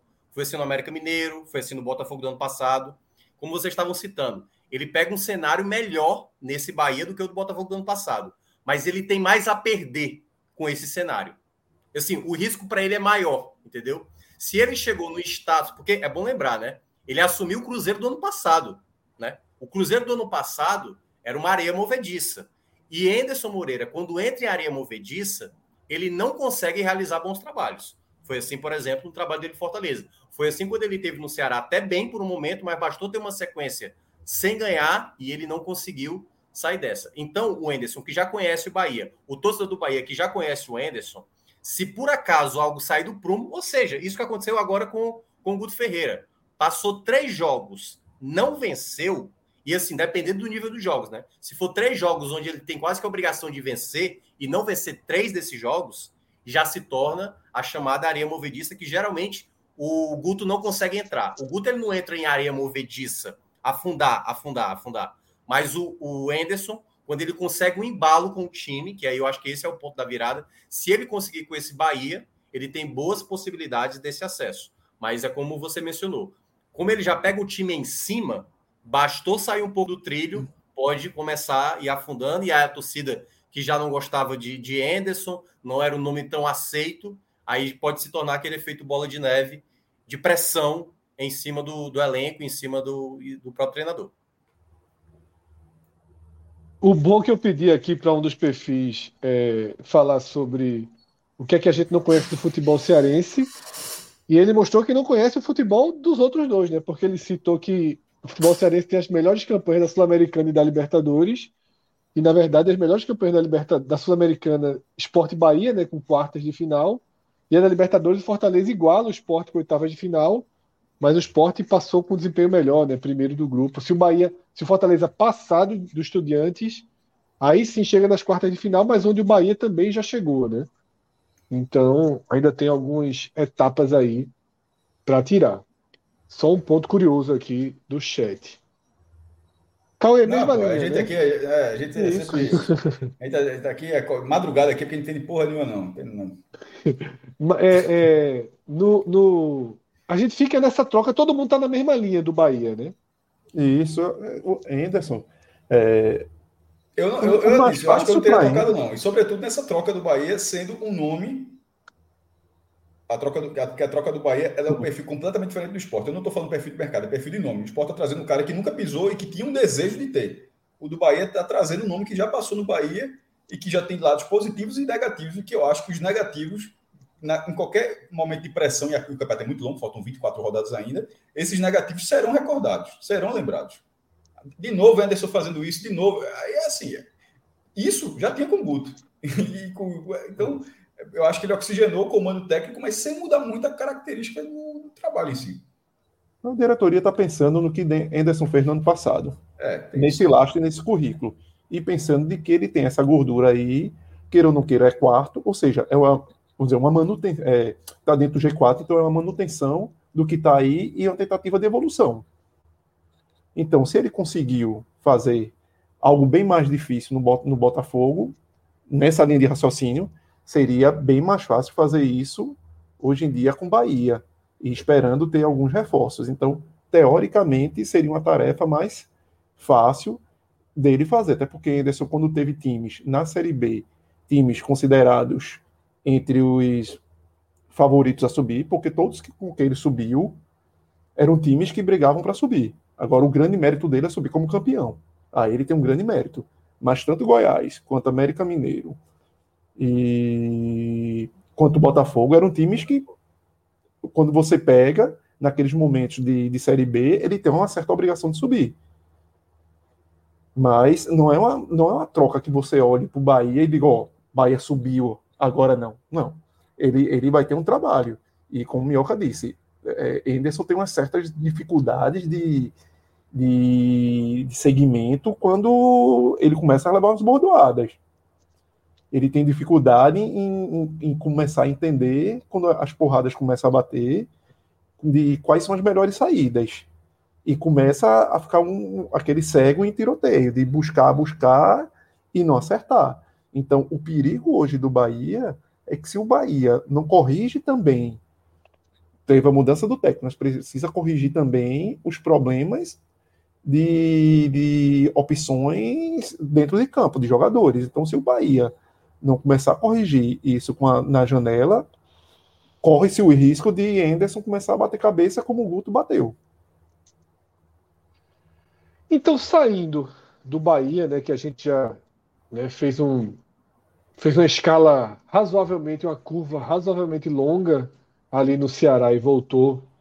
Eu vou começar por Cássio, puxo por um, um, um argumento que Cássio acabou de trazer sobre o Bahia, e porque, conversando no WhatsApp, Cássio já tinha né, é, dito, né, confessado que não queria muito o retorno de Guto para o esporte. Não, que né? entre ele e Lisca, até, e, é, sim, sobre, e na dividida. É, que me parece que você não estava muito satisfeito, achava que a defesa já era ok. E o argumento é muito parecido com esse de Anderson para o Bahia, né? Que Guto chegando no esporte, ele já chegaria com todos os, os problemas, né? As restrições, as reclamações, tudo que Guto carrega, né? Então, Cássio, no caso do esporte, ao contrário da demissão de Guto, a gente não precisa mais falar de Dalpozo. Né? A gente já falou de Dalpozo tudo que poderia a única coisa que eu vou dizer é única, o único momento que Dalpozo entra na análise é que se Guto, que também tem um histórico no esporte, ou seja, é, é a mesma lógica de Anderson voltando para o Bahia, seria Guto voltando para o esporte, ou seja, esse passado. A diferença é que no caso do Bahia, como eu já disse aqui, eu acho que, a, que são treinadores com resultados muito parecidos, número de acessos, de acessos recentes, tipo né, o acesso da Oposto, lá de 2013, com a Chapecoense. É, então, eu achei nivelado. O Bahia trocou por um treinador que ficou nivelado.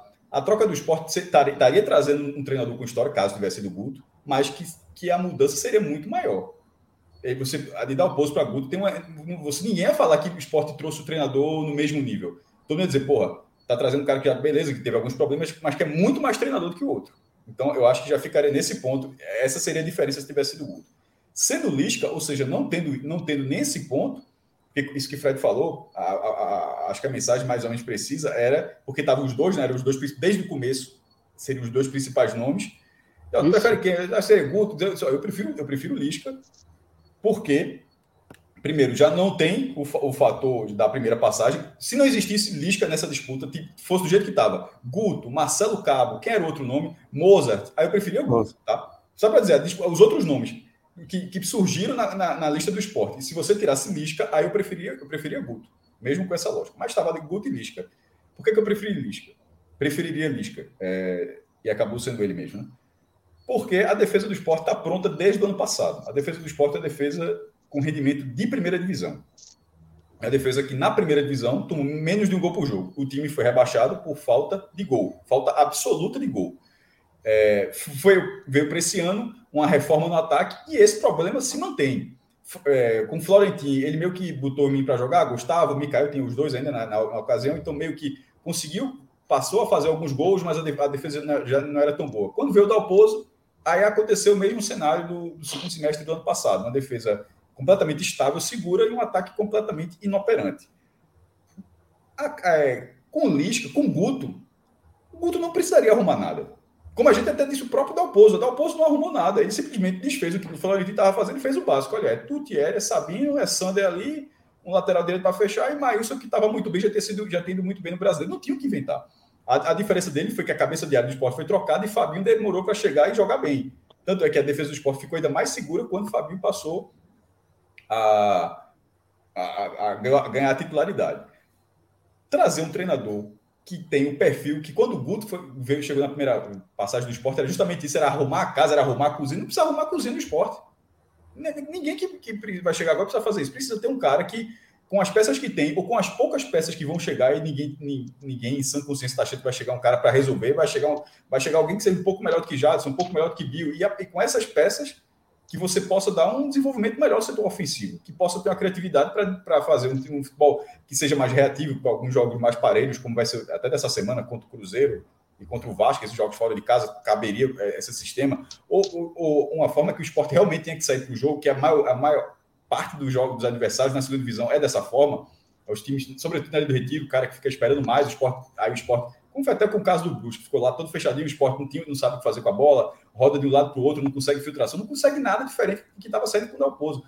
Eu esperava que fosse um treinador que conseguisse, você pelo menos você que você esperasse que ele tenha essa capacidade mínima de fazer isso. Eu acho que Lisca tem, talvez mais do que Guto. E como não precisa arrumar o sistema defensivo, basta você olhar para isso, não, não é, não é Sabino não, tá? Eu acho que é Chico. Aí seria uma invenção. Tipo, cara, é, um, é, acho que vai ser. Vou, vou, inverter. O canhoto vai jogar de um lado, o destro vai jogar do outro. Ou seja, dá uma pardalizada. Se você não fizer isso, a defesa está pronta. É só você não inventar. Lisca não precisa. A defesa vai chegar e dizer: vocês aí, beleza? Vou, vou fazer special team, vou fazer daqui para frente. É isso que eu espero que ele faça. Que ele consiga, com poucas, com, com um elenco limitado, que ele consiga dar um pouco mais do que dá o pouso até a, virada do turno, porque não dá para ignorar que tem cinco jogos ainda. Ele tem que fazer alguma coisa até a virada do turno, vai chegar os reforços, e dali para frente, melhorando um pouquinho, que é o que se espera, que ele consiga ter, ter mais soluções, eu acho. Então, eu acho que Lisca era esse. É, é, esse é, é, tinha dos nomes que apareceram para o esporte, que era o nome que tinha essa capacidade. E sobre a questão da aceitação, era muito importante que, depois de ter tido um treinador com tanta rejeição, e ter uma mudança drástica, no caso, mais drástica, mas sendo favorável. Né? É, que é um treinador com tanta aceitação. Eu, fiz um, um, um, Beleza, não quer, não quer, dizer nada, mas tem 70% aprovando. É só ver a relação. É, é, é, só pegar a tuitada do anúncio de Dalpozo e a tuitada do anúncio de Lisca. A, a, a relação. A, ou, não, tanto a, tuitada ou as publicações no Instagram. A, a diferença é muito, muito grande. Pô. O anúncio do Dalpozo é só pau assim, é, é um negócio, é, é, era de, é de você olhar a mensagem e falar, não, o clube vai desfazer isso aqui no dia seguinte ao da pose. Infelizmente não deu e desfaz. Porque foi uma rejeição gigantesca e de Lisca foi exatamente o contrário. E, e ter isso talvez seja muito importante para um clube que ainda não, enquanto Cruzeiro, Vasco, o Grêmio não, mas o Grêmio está ali, mas Cruzeiro e o próprio Bahia. O Bahia, querendo ou não, está jogando com públicos excelentes na Fonte Nova. O esporte acho que precisaria um pouco disso até para ter o fator, dentro, o fator em casa, porque está ficando muito claro que essa disputa vai ser pelos pontos fora de casa você sendo forte em casa, por isso que o Bahia deu uma farrapada muito grande, o Chapecoense e Novo Horizontino, mas você precisa ser mais forte em casa e ter um, um, um, uma arquibancada mais robusta é muito importante para isso, e ter um bom papel fora de casa, que não seja o que o esporte vem fazendo. A vitória que o Sport teve contra o Chapecoense foi, foi sem atacar. Contra o, contra o CSA foi engolido. Contra o Guarani mal atacou. Veja, o elenco do Sport é limitado, mas 70% dos adversários também são. De vez em quando a gente esquece de avaliar os adversários que o Sport enfrenta. Na hora que o Sport pega o Novo Horizontino fora de casa, pô, o Novo Horizontino é tão melhor assim, que tá ganhando do Bahia, mas assim, se você não vai ter uma condição de, de, de, de, buscar algo mais contra o Novo Horizontino, meu amigo, vai ser muito difícil você buscar o seu objetivo de, conquistar o acesso. Então, na hora que o elenco do esporte é limitado, e é, é preciso ficar consciente, porque senão isso fica muito cômodo para o esporte, tá? Ou, ou para quem comanda o esporte, no caso agora, a Lisca. Muito cômodo dizer meu elenco é, meu elenco é limitado. Porra, bicho. 70% dos 70 ou 80% dos adversários também são. E possivelmente são piores do que, do que o seu time. Então, dito isso, acho que o esporte tinha essa, essa capacidade de fazer. Eu acho que essa escolha foi boa. Agora, por todo o histórico de Lisca, a gente está tá valendo muito aqui, que é histórico, né? Ah, o histórico da, de Anderson, histórico de Guto, histórico disso, daquilo. E, obviamente, existe histórico do próprio, não com o esporte, mas o histórico de Lisca, que é a validade da relação dele. Contra o América, essa validade durou muito. E, e na hora que durou muito, ele conseguiu um, um, no um América, acesso né? no América, no América Mineiro, que durou muito que só não foi campeão da Série B porque Anselmo Ramon teve um pênalti aos 200 do segundo tempo lá com o Chapecoense, porque até ali o América Mineiro estava sendo campeão da Série B e foi semifinalista da Copa do Brasil, sendo o time da segunda divisão, algo que não acontecia há bastante tempo. Foi um trabalho estável. Agora no Vasco, que foi o último trabalho, Lisca está mais de um ano sem trabalhar. Foram 12 jogos. Não, pouco, é, quase um ano. Quase um ano, quase um ano. É. Quase um ano. É, mas quase um ano. Foi em 2001 ainda, no, na Série B. 12 só foram, foram, foram apenas 12 jogos tem, tem é, problemas de vestiário no Vasco, teve problemas de vestiário até mais de forma mais assintosa, foi a palavra que eu usei, no Paraná Clube, naquela saída dele de 2017. É, e tem outras questões, que é, vai até por escolha de clube da relação, como. Eu nunca vou esquecer, o Ceará, e Náutico. Ceará teve muitas. É, o Ceará, e Ceará e Náutico, aquela escolha que, sei lá, se foi de Lisca, se foi de Robson, de quem foi, mas foi uma escolha tenebrosa de botar um time reserva nas quartas de final da Copa do Nordeste e perdeu para o Náutico, foi eliminado pelo Náutico. E, a, e aquilo acabou, mesmo tendo sido uma escolha que, ah, beleza, acabou minando depois a, a, o próprio trabalho dele. Mas aí tem o outro trabalho do Ceará, que é a arrancada de 2018, pega um time na lanterna, é, com nove pontos, acho que eram nove ou dez pontos de diferença para o esporte, e, e, era o jogo da volta quando se enfrentaram. no final das contas, o esporte foi rebaixado e o Ceará ficou. É, todo mundo sempre espera de que ele vai estar tá vai ter um, ele vai ter um trabalho melhor na gestão de elenco, um trabalho melhor do vestiário. Eu acho que é, que é o que falta para a Lisca é realmente se fixar num patamar que acho que todo mundo acha que ele poderia ter um patamar bom, como um patamar de primeira divisão, inclusive, como treinador.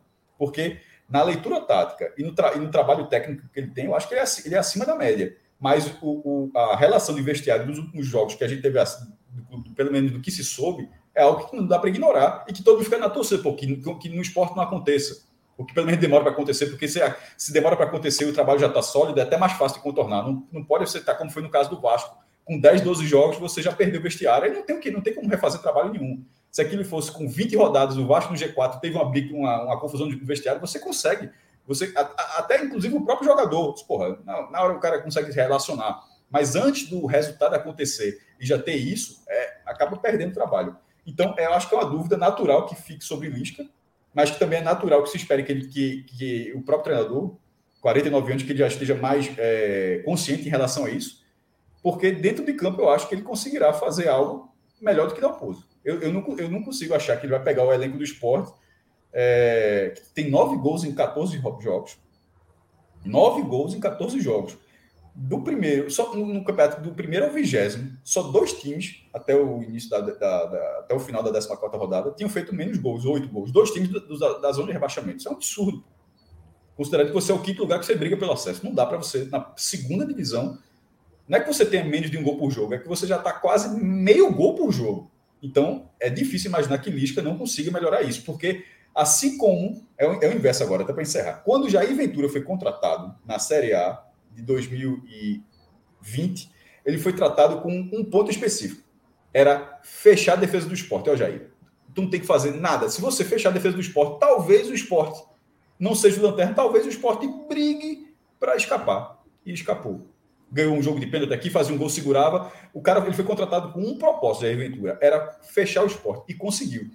Lisca, eu acho que está sendo contratado com um propósito. Ah, não que eu estou falando de resultado, estou falando de desempenho. O, o resultado é óbvio, subir. Mas ele está tá sendo contratado com um propósito, que é ser alguém mais capaz de dar uma solução ofensiva. Porque Dalpozo, essa solução não ia chegar e não ia chegar há bastante tempo. Inclusive, a demissão de Dalpozo aconteceu com o roteiro. Pode voltar com alguns programas, a gente falou.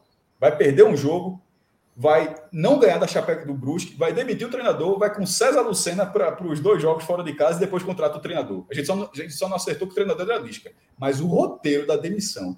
Você, eu, eu, lembrei disso, Fred. Não sei se você recorda de, desse debate. Foi, eu falei isso no programa segunda-feira passada, exatamente essa semana. O treinador será César Lucena. A gente falou, lá no jogo do Mineirão, o treinador será César Lucena, porque não vai dar tempo de, de o treinador chegar, de, de assumir nem nada, e de feito. Isso significa que o, que, que o resultado já estava definido há muito tempo faltava, faltou a diretoria acordar, mas é, na escolha dessa vez eu acho que acertou. Cauê, tua visão sobre a chegada de Lisca no esporte, a escolha por Lisca? Eu já tinha colocado aí a questão Guto e Lisca, né, que, de, de como enxergava um e o outro nessa, no meu ponto de vista. Eu acho que o que eu espero que Lisca traga é um ponto que para mim falta muito ao esporte: intensidade, brigar pela bola, acossar adversário, transpirar. Não aqui, não estou falando em raça, mas eu estou falando em em estar tá em cima do adversário, de ter a bola, de querer a bola. Eu vejo o esporte muito um time muito omisso às vezes no nesse querer a bola no vai sai, sai você sai no contra-ataque e quando vê tá Kaique sozinho, não chega ninguém. Você não faz uma marcação alta, você não acosta o adversário na frente.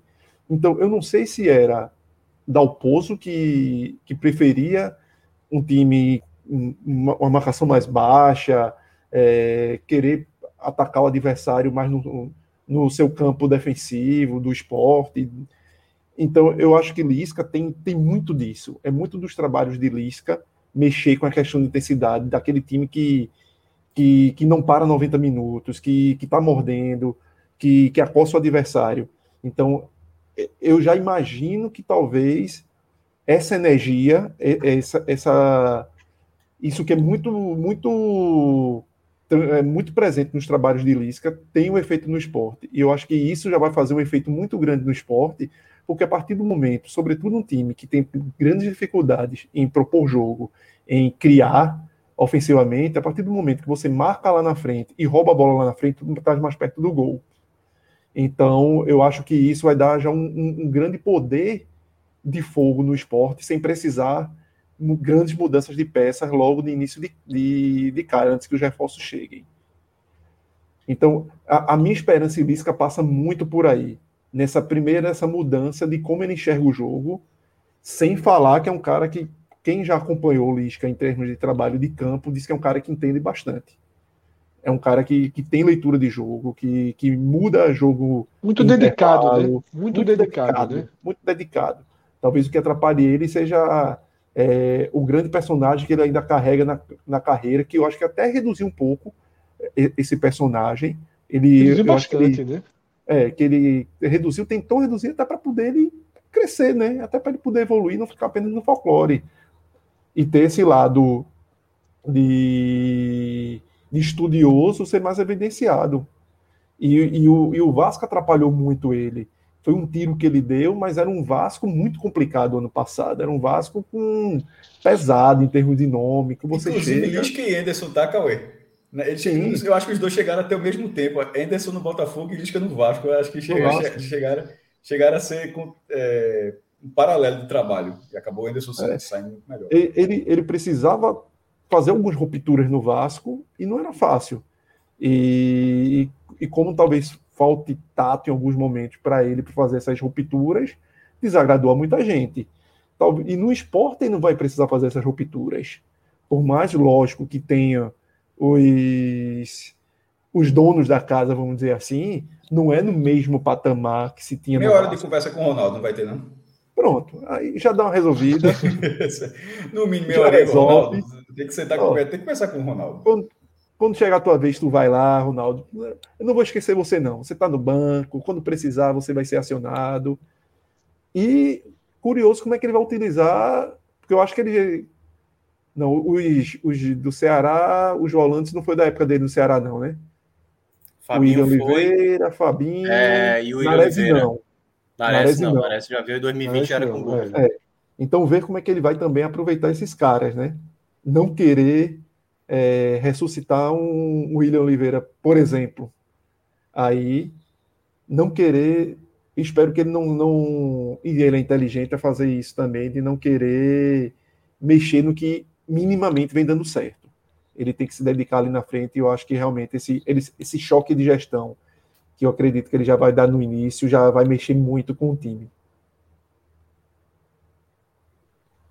É, eu vejo, a, eu vejo a contratação. Eu vou trazer Minhoca né, para o debate, depois eu concluo com a minha visão é, é melhor. Minhoca que também já teve Lisca aí muito. duas passagens, né? Sim. Muito de perto e conhece as faces de Lisca, né? Então, como é que você enxerga, Minhoca, essa escolha do esporte, né? essa turbinada que o esporte dá, pelo menos no ambiente, né? no ímpeto? Cara, eu acho que o, Lisca hoje é um Lisca diferente. Tanto é, eu acho que a primeira passagem dele é uma coisa e a segunda, eu acho que é a grande mudança do Lisca. Na primeira, quando ele pegou o Ceará, naquele ano lá da Série B, né, de 2015, e conseguiu tirar a equipe daquele rebaixamento, Lisca ainda era naquele momento aquele treinador para apagar incêndios. E ele continuou sendo por um bom tempo, né? Até 2018, até quando ele pega aquele Ceará de 2018, em que ele disse que olhava para aquele Ceará, o Ceará virtualmente já rebaixado, ele disse que tinha capacidade de, de, tirar aquele Ceará daquela situação. Mas ele mesmo, até em entrevista, uma vez eu fiz com ele, ele falou: não, teve momentos que eu duvidei que eu, que eu, consegui, que eu poderia tirar o Ceará da, daquele momento. Mas em 2018, para mim, foi a grande mudança dele como treinador. É, e eu gosto sempre de citar esse caso do Juninho Quixadá. Muita gente, eu sempre, eu acho que eu já falei aqui das outras vezes, atrela muito aquela vitória sobre o Flamengo no Maracanã, com o gol do Leandro Carvalho, o grande resultado, e talvez tenha sido o maior resultado para gerar de novo a confiança, né? Porque no jogo passado até tinha enfrentado o Bahia, o, o Ceará na época perdeu no PV e teve muita pressão. Mas eu gostei muito da fala do Juninho Quixadá quando ele falou o seguinte: quando o Guto perdeu para o Inter, jogando lá no Rio Grande do Sul, o, o desculpa, o Guto não, o, o Lisca, né? Quando o Lisca perdeu o jogo lá no Rio Grande do Sul para o Internacional, é, ele, ele disse assim: do jeito que eu tô querendo jogar, não vai dar certo. Eu preciso fazer um time diferente. Até porque o Lisca era conhecido por ser um, um treinador muito mais jogar fechado, jogar fechado. Ele mesmo falou, né, na transmissão da semana passada na Amazon, né, no, do Clássico Rei, tipo assim, quer saber? Eu quero agora ir para cima. Eu quero jogar indo para frente, entendeu? Eu joguei muito tempo jogando correndo para trás. Eu quero agora tentar propor. E desde 2018 eu já vejo essa mudança, tanto do perfil dele não faltou proposta para o Lisca depois de 2019, né? Lembrando que ele pega o Ceará em 2018, começa 2019 e é demitido. E depois de 2019, é bom a gente lembrar, o Lisca recebeu muitas propostas. Aceita para o América Mineiro, faz o trabalho, coloca o time na semifinal da Copa do Brasil e sendo vice-campeão da Série B, como disse o Cássio, quase sendo campeão, acaba parando ali o trabalho da, da, da, da Série A Poderia ficar um tempo parado, teve propostas e acaba aceitando uma proposta do Vasco. Depois ficou nesse limbo até agora aceitar essa proposta do esporte. Por que eu tô, por que eu estou dizendo isso? É um Lisca agora um pouco mais racional, mas ainda é o Lisca, certo? Por que, que eu estou dizendo isso? No esporte, pela torcida que tem, por tudo que tem, dependendo do contexto, é um fator muito positivo. Ou seja, você tendo resultados de resultados positivos na ilha, o Lisca vai fazer a festa o torcedor vai amar. Ele vai se esbaldar, certo? A partir do momento que algo possa sair, por isso que a gente estava. Tem que citar aqui os dois cenários, né? O lado bom e o lado ruim. Se por acaso tiver algum problema de alguma situação que possa fugir um pouco do controle, aí pode ser um Lisca muito mais impaciente. A gente citou aqui no ano passado, né, Fred? A maneira como o Lisca falava nas coletivas do Vasco, que é, pô, o Lisca está demonstrando algo que nem costuma ter, que é um, um Exatamente, queimando jogadores, né? Abatido, assim, né? Assim, é. parece que ele nem confia no elenco, entendeu? Então, Falar, inclusive, acho que foi demissão. Acho que ele saiu do Vasco. Ele pediu, tinha, ele tinha o descontentamento dele com o elenco e tinha uma aceitação, um astral baixo dele, né? Oh, e a, uma rotação esse, baixa dele. Esse é ele mesmo parecia não querer tanto já. De tá, é, não, cheio. parecia que ele viu ali, cara, não tô não estou conseguindo vender a ideia para o elenco, o Vasco está muito perdido aqui. E, curiosamente, ele também pediu demissão para o América Mineiro. Ele, ele, ele era muito amigo. Aliás, o Lisca é amigo de todo mundo, né? quando ele, ele comentando o jogo da quarta-feira do, do Clássico Rei, ele falava de cada jogador, assim, não, esse aí trabalhou comigo, esse aqui já foi me apresentado. Então ele tem, assim, por mais que ele só tenha trabalhado com poucos do elenco do esporte, não tenha dúvida. Eu acho que, no mínimo, metade ele conhece muito bem. Ele conhece muito bem. Só que aí entra o outro ponto, Fred, que é o seguinte: a gente vai ter daqui a alguns dias, mais ou menos daqui duas, três semanas, né? A janela, a segunda janela do futebol brasileiro se abrindo. E isso, tanto, obviamente, o Lisca tem um grande problema, pelo menos aqui pro lado do Ceará, não sei nas outras equipes, mas no Ceará, as duas vezes que ele começou uma temporada, a janela dele não foi boa. E até dos jogadores que chegaram, que tinham potencial, um deles, por exemplo, o Richardson, na, na passagem que ele teve aqui em 2015 para 2016, ele até meio que deixava de lado o Richardson, o Richardson mostrando qualidade. Então, às vezes, ele tem dificuldade de fazer garimpos de determinados nomes. Então, não, não desconfie, por exemplo, se aparecer um Auremi, um Ricardo Bueno, entendeu? Vai, pode aparecer alguns nomes assim. Auremi assim, revelado no Náutico e Ricardo Bueno, que tá, já, que já jogou no Santa, e quando o Santa estava na Série C ainda, é. estava baixo. Então, assim, pode é. acontecer, pode acontecer de não vir grandes nomes. E o Lisca, como assim, vocês, vocês já viram, né? Até porque é, já, já comandou aí o Náutico, ele é muito de encher a bola do elenco, de tudo, da torcida e tudo mais. E é por isso que eu estou dizendo, no fator positivo, quando está tendo sequência, só cresce, só cresce, só cresce. É o efeito multiplicador, entendeu? E é isso que talvez está precisando por isso. A né? maturidade né? do trabalho dele é justamente, não é, é. vai ser vencido, é quando as vitórias não vierem, é ter um controle maior sobre, sobre isso aí, sem dúvida. É. Mas é, é, o ponto que às vezes ele acaba se atrapalhando. Por exemplo, uma coisa quando geralmente o time não ganha, geralmente questionamento de muito, muito na arbitragem, assim. Você vai ver possivelmente uma, no mínimo, vai ter uma coletiva de algum jogo do esporte, o, o Lisca rasgando tudo quanto a arbitragem. Mas, ele vai colocar arbitragem. O Celso até já falou algumas vezes, acho que ele falou, que, que gostava do treino de Lisca, que já falou assim, ó, Lisca dava bons treinos no Náutico e tal. E esse é o tipo de situação, assim, quando tiver as semanas livres, tá meio corrido agora, vai ser tipo, vai, Bahia Esporte joga na terça-feira, o Náutico joga no meio de semana, depois já tem jogo no fim de semana.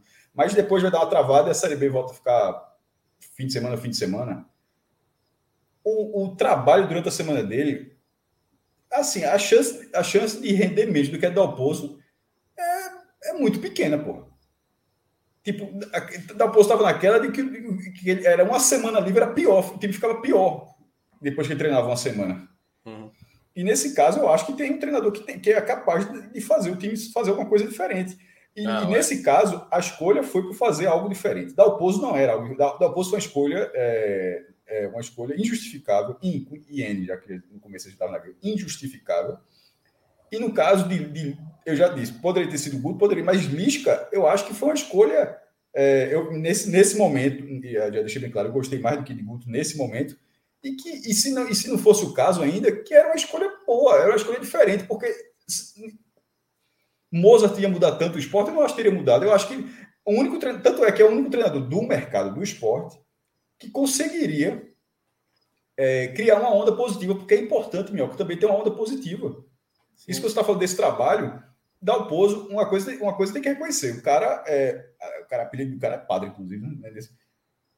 Ele, ele, ele, ele podia ter saído do sério em algum momento, porque é, é, ele, trabalha, ele trabalhou no nível de pressão, assim, poucas vezes eu vi um treinador do esporte trabalhar de imprensa, eu tenho minha parte aqui, né, sem dúvida alguma, de imprensa, de torcida, de direção não sei, mas de imprensa, de torcida, de, uma, de cobrança sobre resultados e tudo, desde que chegou. Aí conseguiu a final da Copa do Nordeste, deu uma amenizada, mas depois já caiu de novo. Lisca, é, ou, ou, seja, mesmo chegando na final da Copa do Nordeste, mas aí teve a, a, amenizou um pouco a rejeição, mas nunca, nunca foi curada. Lisca ele chega com um cenário diferente. E isso, tanto de, por parte da imprensa, ou de, pelo menos de parte da imprensa, mas e de boa parte da torcida. Faz tempo que um treinador não chega, porque Jair Ventura não chegou assim. Jair Ventura chegou, a gente fala, pô, já, o cara vai ser, o cara vai fechar o esporte, a gente dizia, pô, vai ser, ó, vai ser melhor, porque o cara vai fechar a defesa. O esporte escapou do rebaixamento, Jair Ventura sendo criticado, por causa da forma que o esporte jogava. Aí depois foi Florentino, que Fred mesmo dizia que não gostava, uma parte gostava, uma parte não gostava. Se você for puxar pela memória, faz tempo que o treinador não chega dessa forma. E, e até essa forma de trabalhar é algo que talvez o clube precisasse. De repente, o clube, talvez isso tenha sido ponderado na escolha. De ter, ó, bora Cássio, eu acho que desde Guto, desde Guto, que foi muito bem recebido em 2019. Ah, Guto, Guto chegou bem, é verdade. Guto chegou... Mas, pô, isso foi em 2019. Pô, porque a perspectiva do esporte ali era muito baixa. E Guto vinha de salário de 400 mil. Isso. Ele reduziu muito para aceitar o esporte ali. Então teve uma. Do Bahia, ou seja, teve um cara que tinha resultado e, tava... e a gente falava, estava acima do patamar do, do, do esporte naquele momento, né, Fred? Muito aí, muito aí, só, aí só para fechar, né, Fred? Só para fechar Isso. essa questão. É, então, assim, vai ter uma janela né, daqui a alguns dias. E até eu já vi né, sondagens, o Maílson aparentemente está recebendo sondagem do São Paulo. Pode acontecer de alguma coisa também interferir. Mas, assim, o que o, o próprio Lisca acrescenta é uma qualidade como treinador que, comparavelmente até dos nomes que a gente já citou aqui, do próprio Enderson e do próprio Guto, acho que o Lisca ele tem muito mais repertório na minha, na minha avaliação. E aí, assim, eu lembro demais do, dos jogos dele no América Mineiro, e aqui não é exagero. Ele conseguia replicar coisas que até o Guardiola fazia, certo? Não é que ele é o Guardiola, só para deixar claro. Mas dava para ver conceitos de jogo que ele, ele utilizava, por exemplo, que o Guardiola fazia sobre posicionamento, funções de determinados jogadores, que naquele América Mineiro me chamava muita atenção. Eu assisti o jogo do City e eu falei, caramba, o Lisca está copiando o Guardiola nesse exato momento. Então, não é que eu estou dizendo que o, esporte vai se tornar o Manchester City do Guardiola, mas ele tem conceitos e ele sempre é um cara, como acho que foi o, o Cássio falou, né? Ele é bem estudioso a ponto de sempre ver uma alternativa se por acaso o elenco comprar o que ele está pretendendo e se por acaso, por um momento, as coisas não derem certo, e se o elenco ainda estiver abraçado com ele, ele tem possibilidade de fazer isso que o Cássio mencionou, que é fazer a mudança que é necessária. Pode até fazer alguma alteração ali, algum lateral, algum volante e tal, mas alguma coisa ele vai tentar buscar, porque o Lisca motivado, o Lisca motivado, ele tem uma tendência a trazer resultados positivos. Então, por onde ele passou, e principalmente na Série B, antes dele chegar nesse mercado de Série A, quando foi no Ceará de 2018, ele tem, ele tem para mim um lastro muito significativo e pode dar muito certo no esporte. Eu vejo uma boa possibilidade, como fazendo aquela ponderação, dependendo né, do contexto, se o elenco estiver muito abraçado com ele. Ele não se abraça com a convicção do erro. Isso é muito importante. Isso. Ele, é. ele, ele, ele entende o erro e não acha que o problema é na execução dos atletas. Não. Que muitas das vezes acontece alguns treinadores que mantêm aquela. batendo na tecla achando que a repetição vai melhorar. Não, ele entende que aquilo ali não vai seguir uma evolução e que é melhor ele rebotar e começar de novo por outros caminhos. Isso é muito importante, sobretudo com o que o esporte tem hoje de linha de meio de campo para frente. É exatamente isso. Eu acho que já se já se foi já se desenhou aqui um, um cenário muito detalhado sobre a escolha de Lisca, né, que foi o primeiro nome do esporte nas duas vezes que o time foi, que, o, que a direção foi ao mercado, né, pós Florentin e agora pós Dalpozo. Na primeira ficou muito perto e eu achei engraçado que eu recebi relatos é, de que Lisca, na, já na primeira conversa, né, antes da contratação de Dalpozo, ele chegou a se referir durante as conversas como o nosso time. Não, vou levar aqui para o nosso time e tal. Tinha indicado dois jogadores. Disse, não, esse aqui eu levo, esse aqui eu falo, eu convenço ele. Né, jogadores que estão no América Mineiro, inclusive, né, jogadores da confiança dele. E mais havia né, um, uma burocracia, um impedimento grande para ele vir naquela primeira opção e Dalpozo que não era nem de perto, né? Um nome ventilado dentro da própria diretoria, acabou, alguém jogou, alguém plantou ali foi criando espaço, criando espaço, criando espaço e deram uma chance com um prazo de validade que eu diria que muito menor até do que o que aconteceu. Como já disse em vários outros programas, eu acho que, que a situação de Dalpozo no esporte, ela é pós, ela tá a demissão é atrasada desde o jogo contra o CSA. Eu acho que ele deveria ter caído ali num ajuste, num equacionamento ali de, de campanha com projeção muito parecido com o que o Bahia fez agora. Né? Claro que eu tenho uma visão de Guto em que eu consideraria dar um pouco mais de, de campeonato para Guto no Bahia, por, por, conta do próprio lastro dele, ainda que ele tenha queimado o seu lastro nessa temporada. Mas para o esporte, tinha um treinador sem nenhum lastro, e como o Cássio falou, Né? O esporte vem de uma sequência de nomes anunciados, desde a demissão de Guto, que causam muita rejeição. Em Ventura causou muita rejeição, pô. Muita rejeição. Florentin, por ser estrangeiro, teve aquele, né, um certo, vamos ver no que dá, mas era um estrangeiro de quinta prateleira, quarta prateleira. Né? Não era um estrangeiro que chegava com alguma referência. Né? E também gerou muita desconfiança. Né?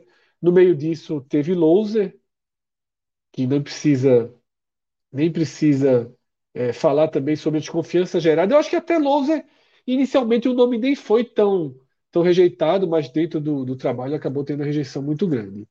E Lisca chega com uma, com uma, com uma carga de expectativa, de otimismo e de capacidade de aglutinação que o esporte precisava. Porque é muito nítido que havia uma estranha atração entre esporte e Lisca, Lisca e esporte. Porque Lisca sempre foi um adversário do esporte. Né? Lisca nunca teve nada que o aproximasse do esporte. E hoje eu tuitei lembrando aquele, esporte Ceará de 2018, né? o esporte ali lutando contra o rebaixamento, Ceará lutando contra o rebaixamento, jogo mortal para as duas equipes na ilha. Lisca ganha de presente uma camisa do esporte, abre, abre a sacolinha do presente, que não era tão comum né, abrir, você, você ganha uma sacolinha do clube, você guarda no seu banco, ele abre antes de entrar no banco, né? Vê a camisa do esporte, mostra para a torcida, é muito aplaudido, né? E ali ficou meio que claro que não existiam arestas, né? Que mesmo ele tendo sido um técnico muito marcado pela passagem no Náutico, subiu o alambrado da ilha, provocou, teve toda aquela história com o Neto Baiano, ele tinha um, um, um perfil, ele tem um perfil que a torcida do esporte gosta. A torcida do esporte sempre quer um treinador do, do perfil de Lisca no banco de reservas. Um perfil explosivo, um perfil sincero, um perfil que traz um time intenso, que foi a palavra que Cauê usou. E o esporte, por mais que nas últimas temporadas tenha sido marcado como um time retranqueiro e extremamente defensivo, né, o esporte vem marcado assim desde Guto mesmo, né? O Sport 2019 é um time muito frio, e aí toda a Série A de sobrevivência foi né, basicamente a base de uma defesa mais sólida. Lisca quebra um pouco essa linha e deve trazer um pouco da, da, da intensidade que o esporte celebrava dos anos 90, né, do time de Leão, dos anos 2000, 2008, é, e também no último esporte que deu certo, o esporte ali de 14 e 15, que era um time com intensidade ofensiva. Então há uma, uma, uma expectativa de que agora haverá essa junção. O que irrita, o que cansa e o que preocupa é que foi a pior semana possível. A pior semana possível. E aí são erros que, ok, a partir de agora necessariamente precisam ficar para trás, mas Lisca assume o time dentro de um bombardeio. Né? O esporte vai para um atu de 110 mil, né? atu dos 100 mil. O esporte vai ter 100 mil pessoas contra ele no estádio terça e domingo. Mineirão e Maracanã lotados. E Lisca entra no meio dessa situação. Né? Com César comandando o time na terça, volta, faz um chega na quarta, faz um trabalho rápido na quinta, né, muito pouco tempo, e já vai depois para o Rio de Janeiro encarar o Vasco. Então, é, a gente precisa saber de que forma o esporte sairá dessa semana. Você olha a tabela, isso eu bati muito forte né, após o empate para o Brusque, e que era o que estava se desenhando. O Sampaio Corrêa está dois pontos do esporte. Pô.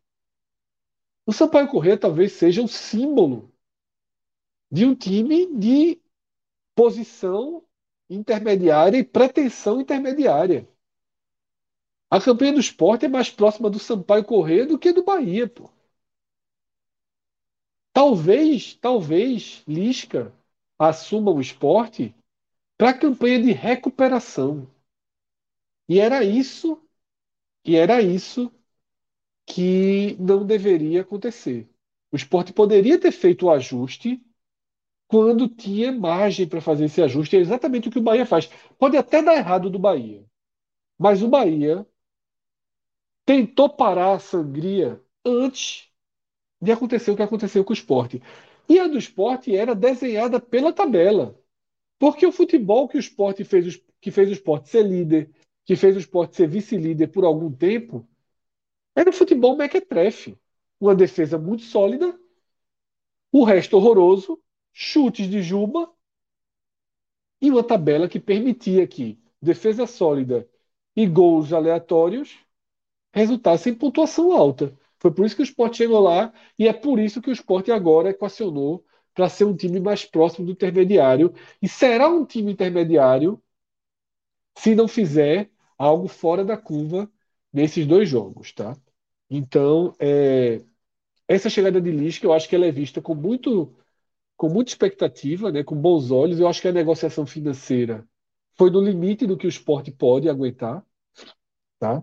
É uma, é uma, é uma operação financeira que se divide em duas etapas.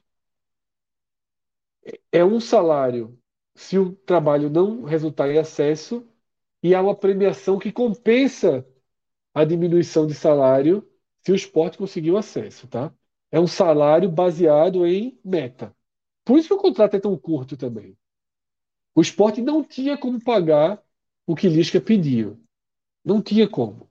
Então a solução equacionada foi essa: o esporte paga uma parte e a outra parte fica para se o treinador conseguir o acesso. Eu acho que o esporte vai ganhar intensidade, eu acho que Lisca vai procurar soluções né, para esses jogos que restam. Agora, compartilho da preocupação, compartilho da preocupação da janela. Isso é um perigo, né? E o esporte vinha no movimento nessa, nesse desenho para a janela que também me preocupa. Ou pelo menos me preocupava, eu não sei que movimento terá. Conversei com algumas pessoas nessa última semana sobre reforços e acho que o esporte está depositando muita energia em, em possibilidades difíceis, em negociações de muita disputa de mercado, como por exemplo o Kaiser. O esporte de fato tenta Kaiser. O esporte negocia, o esporte liga, o esporte conversa. Mas quantos times vão entrar em Kaiser? Talvez não estejam entrando agora, porque não tem a urgência que o esporte tem. Mas Kaiser sequer completou os sete jogos na Série A. Então, quando a janela estiver mais próxima, aquela turma toda de baixo, se Kaiser estiver disponível, vai em Kaiser. Então, assim, eu acho que o esporte perde uma energia muito grande em nomes que são complicados. O próprio Copete, ele é utilizado pelo Havaí. Tá? Ele é utilizado pelo Havaí. Então, eu acho que o esporte deveria direcionar esses reforços para reforços factíveis. Tá? Como Paulinho Mocelin, por exemplo. Esse é factível. Parou de ser relacionado no Juventude. Esse é um reforço factível. Eu acho que o esporte tem que buscar essas soluções. E o Juventude vai sofrer Lisca... agora, Fred. Então, o Juventude meio que você tá vindo para desligar. na esquerda. Mas para desligar. Então são joga na esquerda, tem... joga na esquerda. É, são clubes que você tem que enxergar que talvez, e não tenham tanta bala na agulha, que talvez queiram se desfazer de algumas peças que não sejam tão baratas. Isso. E aí a oportunidade de mercado que se aparece. Tem uma, tem uma questão também que é o seguinte, né? Nessa, nessa roda do mercado, né? O que é que a gente está vendo no primeiro movimento? Os principais clubes do país conseguindo fazer suas contratações. O Flamengo fecha com o Everton Cebolinha, o Atlético Paranaense volta do Fernandinho, é, o, no caso, o Corinthians com o Yuri Alberto, né? Assim, esse é, esse é o primeiro nível do mercado, certo? Aí vai começar a descer. Por exemplo, esses clubes maiores, um Diego no Flamengo, talvez o Dorival não vá querer, o Flamengo não quer renovar, Aí já, já vai para um time ali de médio escalão para baixo, já na Série A. E aí o cara que não é utilizado na Série A, por exemplo, o caso do Mocelin, por exemplo. Será que o empresário do Mocelin ou o próprio Mocelin, ele pensa, tudo bem, juventude não, mas será que o Havaí não me quer, entendeu? E aí, o grande problema é quando chega. Mas acho que ele já fez sete, eu não sei se ele fez sete. Não, é, mas o que, eu, estou dizendo é o seguinte: sempre o movimento começa da Série A, clubes maiores, clubes médios, sim, pequenos, sim, sim. até chegar na Série B. E a Série B ela sofre por um, um, problema maior ainda, né? Porque, claro, todas as equipes vão passar por isso na janela, porque podem, obviamente, todo mundo está querendo contratar para reforçar, mas também podem perder atletas, né? E aí é onde entra, por exemplo, o principal trunfo do esporte, que é a defesa, não tenha dúvida. Tem gente que também está olhando para os zagueiros do esporte, que está querendo o jogador. Assim como o Kaiser, né?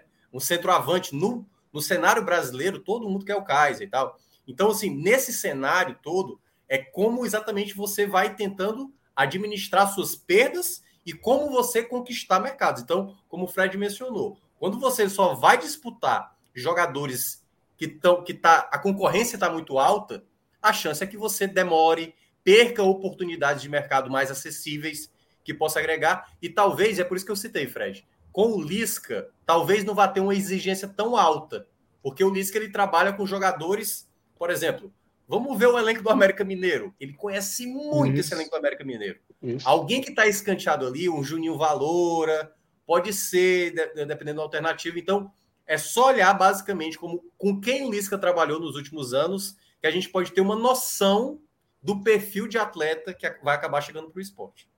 Não, sem dúvida. Eu acho que, inclusive, é, é, é, uma das características. Eu acho que Lisca vai simplificar um pouco, tá? É. Eu acho que ele vai ter um. Até porque chega agora, então você meio que renova, chega com crédito para indicar, né? Eu acho que ele vai simplificar um pouco esse perfil, porque eu, eu, sinto que às vezes a direção do esporte, conheço muito pouco desse executivo, mas eu vejo que às vezes viaja um pouco na maionese, sabe? Viaja um pouco nessa coisa de Luan, né? De porra Kaiser, Crispim, pô. Não, Crispim, Crispim pô. Não, sim, mas naquela semana foi logo em Crispim. É. Crispim ali, é, como você vê, passa a janela e cadê? Exatamente. É só que aí é o que eu até, mas é pelo menos eu ouvi de uma pessoa de dentro essa mesma preocupação que eu tenho. Não é para na janela anunciar.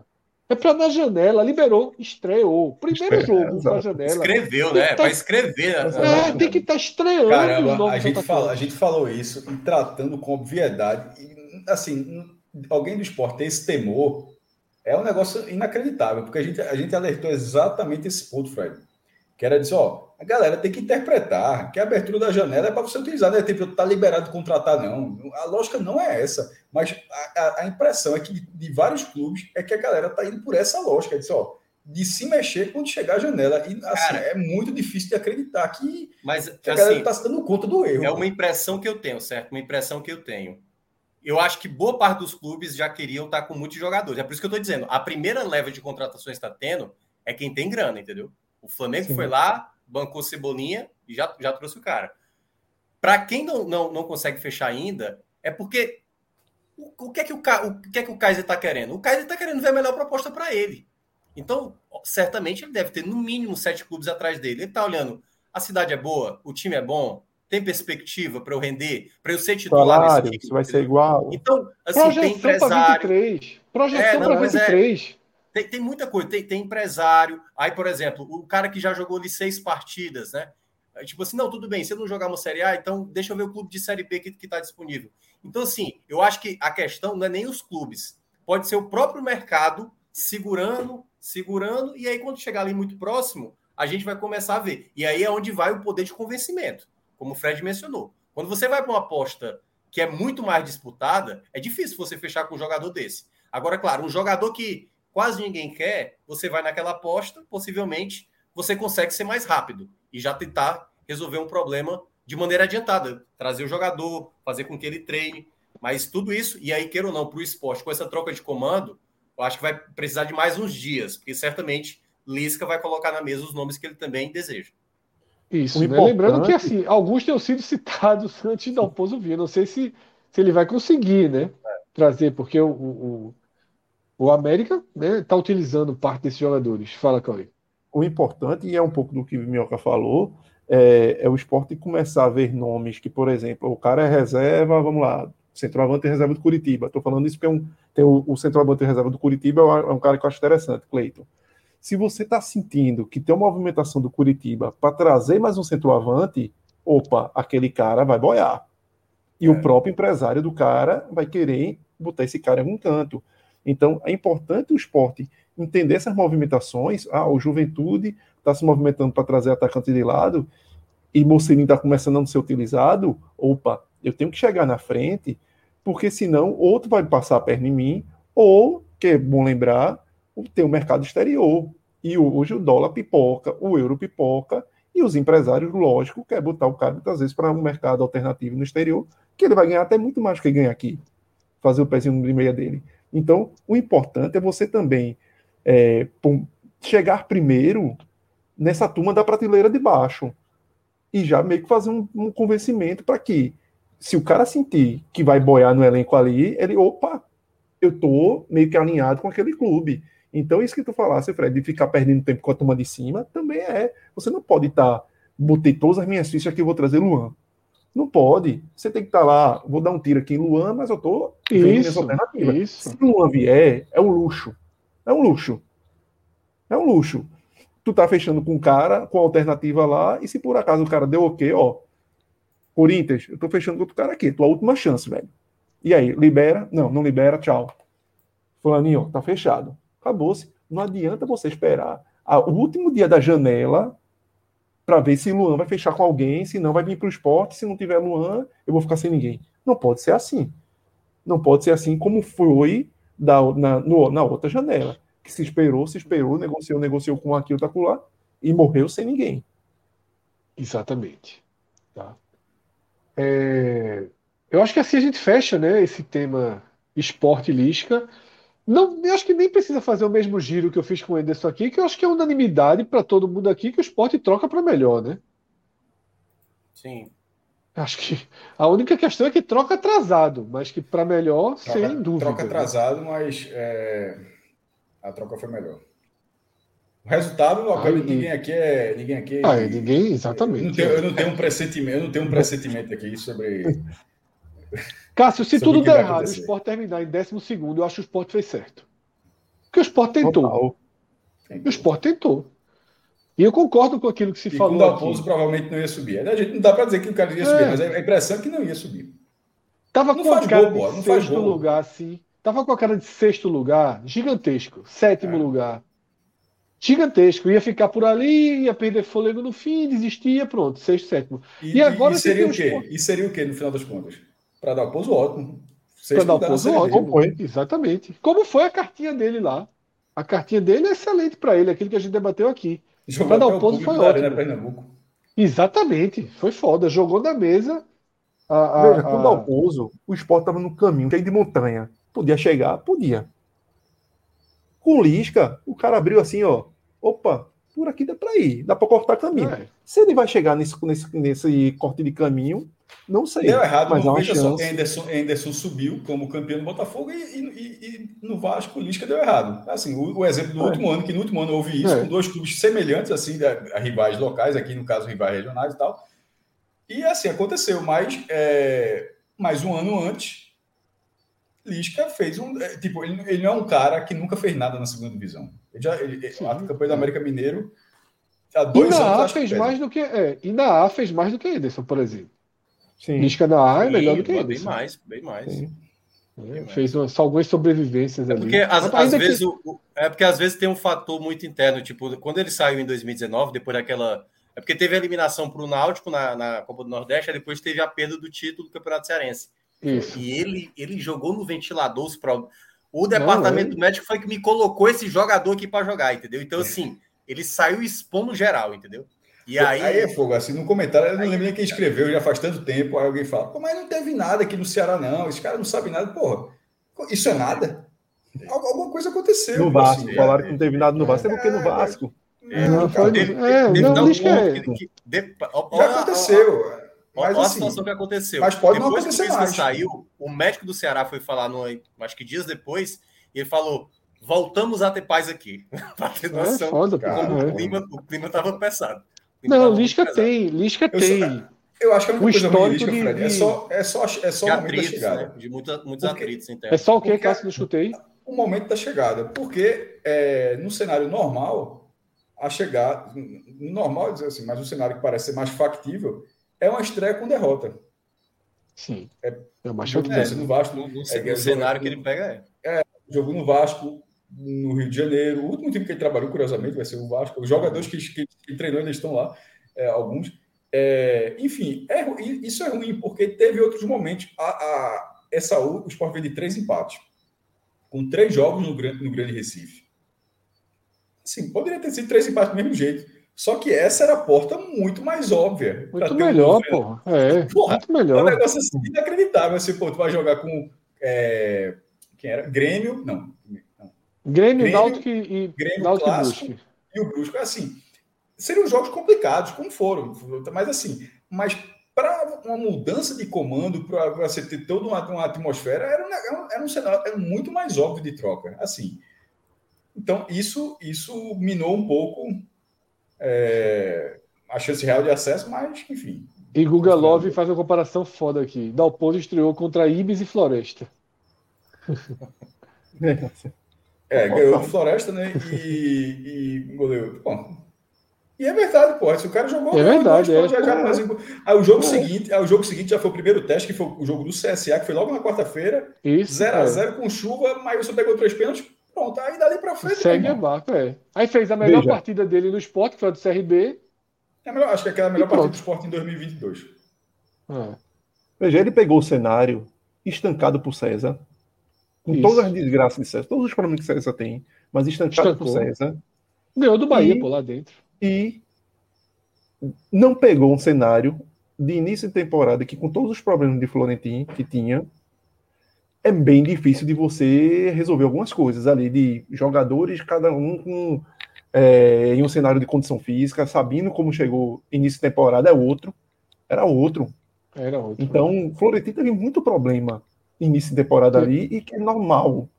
E aí, lógico, ele não soube administrar os problemas. Ele não soube, ele se enrolou com tudo ali. Mas o cenário que o Dalpozo pegou já é um cenário muito melhor. Já é um cenário de transição, que não era aquele, aquela, aquele momento de, de Florentino tentando achar, tatear alternativas e errando mais do que hum, acertando no, nas suas tateadas. E César, pelo menos, botou ali, ó, eu vou fazer o básico, e talvez o básico naquele momento era o, era o melhor a ser feito. Isso. Uma rápida aqui. Fala, Cássio. George SCR, que esse acrônimo, acredito que se não for um puta de um sobrenome extenso aí, é uma escolha morre muito bom.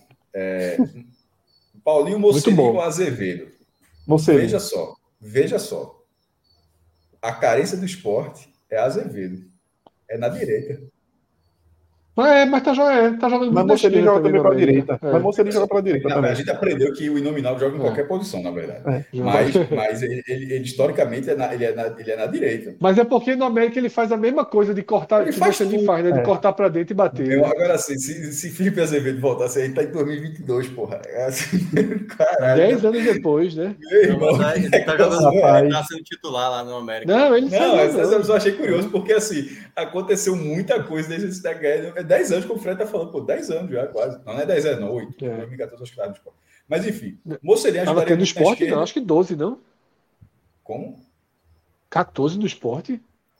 Fernando. 14, não, acho que 12. Não, acho que 12. Acho que 12. 10 13, anos. 13, 13, 13. Eu puxei pela memória porque eu fui um jogo no um clássico Náutico que ele fez um dos gols, mas era a Copa da Sul-Americana. Eu tava pensando que era a final do Pernambucano 2014, mas foi a, a ida da Sul-Americana. Eu acho que ele faz um dos gols, mas era 13, então. 13 ele jogou no esporte.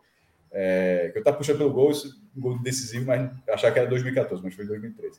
Mas enfim, seria bom o Mocelin com aquela, aquele golzinho editado dele, a recomposição. É, total. Aquele...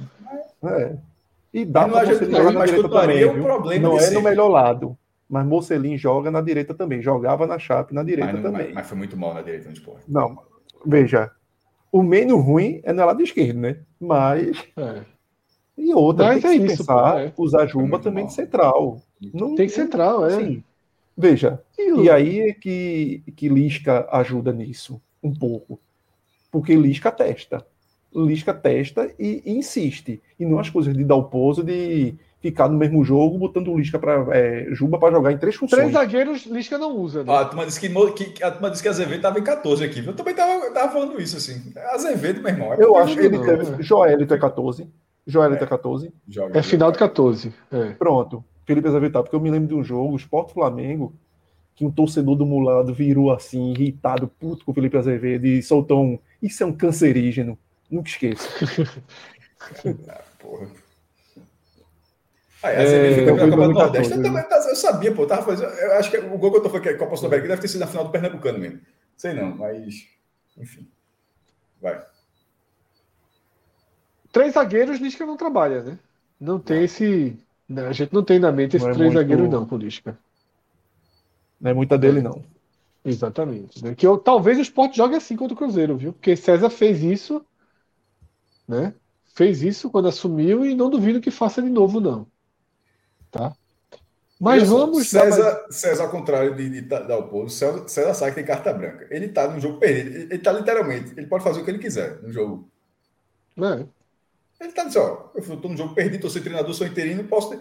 Veja só, ele tá com carta branca para tentar qualquer coisa dessa aí. E aí foi exatamente é. o que aconteceu contra o Bahia. Isso. Eu acho que Mas agora o, o é treinador é, dá uma conversada, né? Dá, Dessa vez dá, tem alguém para ele dialogar, né? De tipo, Sim, cara, ó, vai por aqui, aqui deixa eu te dar uma dica. É. Lisca vai dar um bizuzinho. Mas vamos. Né, a gente acabou de falar de duas mudanças de treinador, tá? E agora a gente chega, Minhoca, numa situação no mínimo inusitada, né? De um treinador fritado em quatro jogos. Fritadíssimo em quatro jogos quanto de loucura, o quanto de razão tem no debate sobre a permanência de Marquinhos Santos no Ceará. E o quanto cara, de peso ele levou pela paz. Cara, na verdade, é, eu, você não costuma falar isso né, numa, numa análise, mas o quanto ele trouxe de Inhaca para o Ceará. Porque no primeiro jogo dele, ele perde simplesmente o Medoça. ele perde só o principal jogador da temporada. No segundo jogo contra o Cuiabá, ele poupa parte do time e o time joga muito mal. O terceiro foi o mais grave de todos. A, a, pior cartada que ele podia ter. Ele perde o clássico da Copa do Brasil por um placar que é difícil de tirar. Dá para tirar, dá. Mas perder por 2 a 0 num clássico e jogando é nada. Porque geralmente. podia ter sido 2x0, podia ter sido 2x0 no detalhe, mas não foi 2x0 no detalhe, foi 2x0. Pois é, não, segundo nada. tempo, segundo tempo, o Ceará não jogou nada, nada, nada. E era para ter sido ali já o ponto de, de alerta. E o que foi que o Marquinhos fez para esse jogo do final de semana, né? Ele não mudou nada. E aí é que vem a fala dele da coletiva, que é a mais absurda, né? Que ele falou assim: observei, diagnostiquei, e agora, e agora vou colocar meu dedo aí. Meu Deus. Vou colocar meu dedo. Eu vi logo a montagem do é, do, do trem bala, né? Porque quando ele fala isso, Fred, precisa de quatro jogos. Duas coisas aconteceu, né? A primeira coisa que se falava quando o Marquinhos fosse chegar. Não vá mexer do que, no que tá dando certo, não. O que o Dorival arrumou. Só que ele não soube fazer esse time jogar da maneira como jogava o Dorival. Tava lá o 4-3-3, mas o time já não tinha a mesma saída de bola, não tinha a mesma aproximação. O time começava a errar passes. Jogadores são muito regulares, como Pacheco, Sobral, Richardson errando demais. E aí, meu amigo, foi é, esses quatro jogos foi uma queda acentuada. É quase como se fosse a queda da bolsa de uma empresa que acabou de descobrir uma faca, uma facaltru, uma, uma facaltrua, né, que aconteceu, e ela tá despencando assim, sabe? E aí deram aquela parada para tipo assim, olha, se a gente não parar aqui, a bolsa vai estourar, entendeu? A gente precisa dar uma tem até um termo para isso, que eu até esqueci qual o termo. Então assim, ele em quatro jogos, ele fez o Ceará se perder como time, perder confiança e ainda para complementar, por isso que eu estou dizendo dessa, dessa nuvem que ele está carregando, o Ceará hoje anunciou que cinco jogadores tiveram Covid. João Ricardo, Bruno Pacheco, Kleber, é, é, já, tem outros jogadores que agora esqueci. Mas, por exemplo. Fala. Não, conclui, conclui, conclui. Não, o que eu ia falar é o seguinte: eu quero falar sobre vai para um jogo, vai para um jogo eliminatório, sem a confiança, sem tempo para treinar, com desfalques e ainda com um. Que assim, eu acho que a principal perda é João Ricardo, né? Porque o Richard, que é o reserva, tá machucado e vai para um jogo desse, numa altitude a mais de 3 mil metros, com o terceiro goleiro, que no jogo que ele jogou contra o Atlético Mineiro, foi até na estreia do próprio Marquinhos, não mostrou tanta confiança. Então, assim, é um cenário que, se conseguir sobreviver, quando eu digo sobreviver, é perder por um gol ou até dois, lá na Bolívia, eu ainda acho aceitável para o Ceará tirar. Eu não sei se é aceitável para ele continuar no, no, Ceará, porque eu acho que uma derrota jogando muito mal, do que vem apresentando nos últimos jogos, é, já, a gente já pode ver essa situação de, de troca de comando. Só uma pausa aqui sobre Marquinhos Santos para essa questão do, do, da Covid que eu vi no Ceará. Os times não estão fazendo mais, né? Aqui no Brasil. E o Ceará fez porque vai para um voo internacional. E eu vinha pensando nisso, meu velho. É claro que a Covid tá solta nos elencos de novo. Porque tá todo mundo com Covid, pô. Flamengo, pô. O Flamengo diagnosticou é. também é, Rodrigo Caio. O Fortaleza sai amanhã. Fortaleza viajar pro exterior. Que... Viajar pro exterior hoje. Pode é aparecer. Um risco é... assim, é. É lesão, é lesão, é, é lesão. Porque assim. O time que recebe tem que fazer também, é? Acho que aí eu já não sei. Eu acho que é só aeroporto, acho que não. não eu acho que é só não, aeroporto. Fortaleza, é, mas eu acho não, que é mas assim, eu sei que o Fortaleza fez os testes hoje e sai amanhã. Ah, então, é, então é, futebol, talvez é, internacional. Possível tem que fazer de todo jeito. É. Né? Ah, é. Você contamina joga... outro time, né? Assim, faz sentido. Pô, né? É, que é jogos internacionais, né? É, mas vamos lá. O, o, o, eu venho pensando nisso, sabe? Porque tá todo mundo com Covid. E a Covid, para quem é vacinado, os jogadores são vacinados, os sintomas têm sido, assim, muito leves. E para o atleta, e para o atleta, o cara nem para, pô. O atleta joga com febre, pô. O atleta toma ali dois, três remédios. de Diego Souza. Exatamente, a amidalite de Diego Souza. então, assim, porra, nesse nova, nessa viver com conviver com o vírus, né? Que é o que a gente está nessa é, fase, conviver é. com o vírus que nós estamos é, vivendo. O futebol está claramente de novo assim viajando e transportando para lá e para cá, né? Nessa, nesse, nesse, nessa permissão, digamos assim. Cássio, é, a gente lá na abertura falou, né? E você também está na linha de que faz sentido sim colocar interrogações aí sobre o trabalho de Marquinhos Santos, né? A mudança do Ceará foi, é, foi muito grande, pô. E foi estranha, pra... né? Cá entre nós foi, foi buscar a Marquinhos, de Marquinhos Santos. Mas é, é, né? Só pra, o 2021. Só, explicar, né? só que um 2021 é. que era para ter é porque ele, ele, é, ele pegou um melhor, né? trabalho né? no América Mineiro que era Exato. do Mancini e não conseguiu Isso. estragar. E aí Isso. foi nessa aposta que o Ceará acabou pensando. Mas é, não, não, a substituição, ela, ela não analisa Marquinhos Santos sozinho, ela é de Dorival para Marquinhos Santos. E nisso, Dorival, que era um nome que estava parado, o Ceará tirou do mercado, era um nome que estava parado, mas que estava parado porque queria que continuava sendo um é. nome muito valorizado, valorizado no, no cenário da primeira divisão. Aí o cenário tira Dorival, os resultados começam a aparecer, algumas boas atuações começam a aparecer.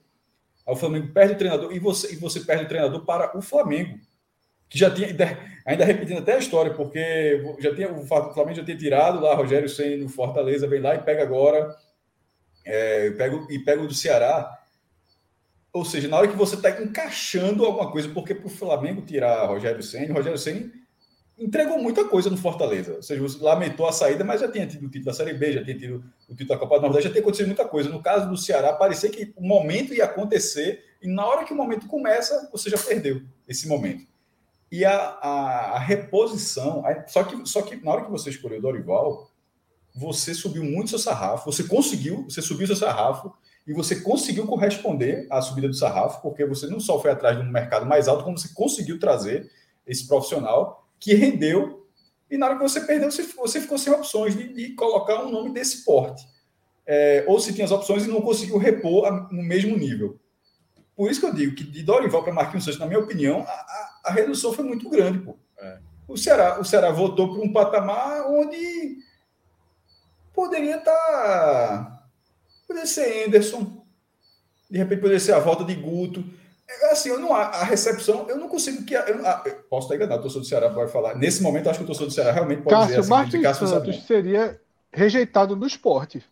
Mas, Fred, meu, uhum. eu acho que o meu ponto é o seguinte: para dizer esses dois nomes, dois nomes que já passaram no Ceará, que é uma coisa que a gente já bateu, a gente tem mais de três horas de programa, a gente falou muito desse tipo de aspecto.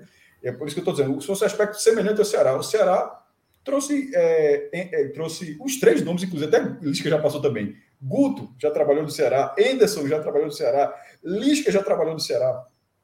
esse, ou seja, três nomes que circularam dentro de toda essa pauta, de repente, qualquer um desses, eu imagino, vendo de fora, nesse momento eu estou deixando bem claro que eu estou vendo de fora, que a recepção seria a mesma em relação ao Marquinhos Santos. Assim, ó, trouxe o treinador ali que vai compor, que pode dar algum resultado tal. Sem a, a, a, o nível de empolgação não foi diferente. Então, nesse caso, uh, é, e, antes de Dorival já tinha esse Thiago Nunes, ou seja, o, o nível do Ceará estava elevado. Ele, eu acho que ele desceu muito com o Marquinhos Santos. Só que poderia ter tido a resposta imediata. O treinador poderia conseguir entregar resultados. Poderia ter e... feito Guto, né? Resultado nem sempre é. com desempenho, né? Isso. E ser. Porque não está nem perdendo, perdeu o clássico, como falou, mas é muito empate. Quatro empates consecutivos, empates em casa. O Ceará não perde a 10 jogos, mas pô, é grão em grão, é um grão em grão miserável. Eu respeito o grão em grão, tá? Sobre a primeira divisão. 10 jogos na primeira divisão, eu assinaria. Você assina 10 jogos, você perde na primeira divisão, eu assinaria. Aí o cara vai para a segunda pergunta, que é pegadinha. Mas são oito empates, viu? Aí você, aí você pensa, porque é muito empate.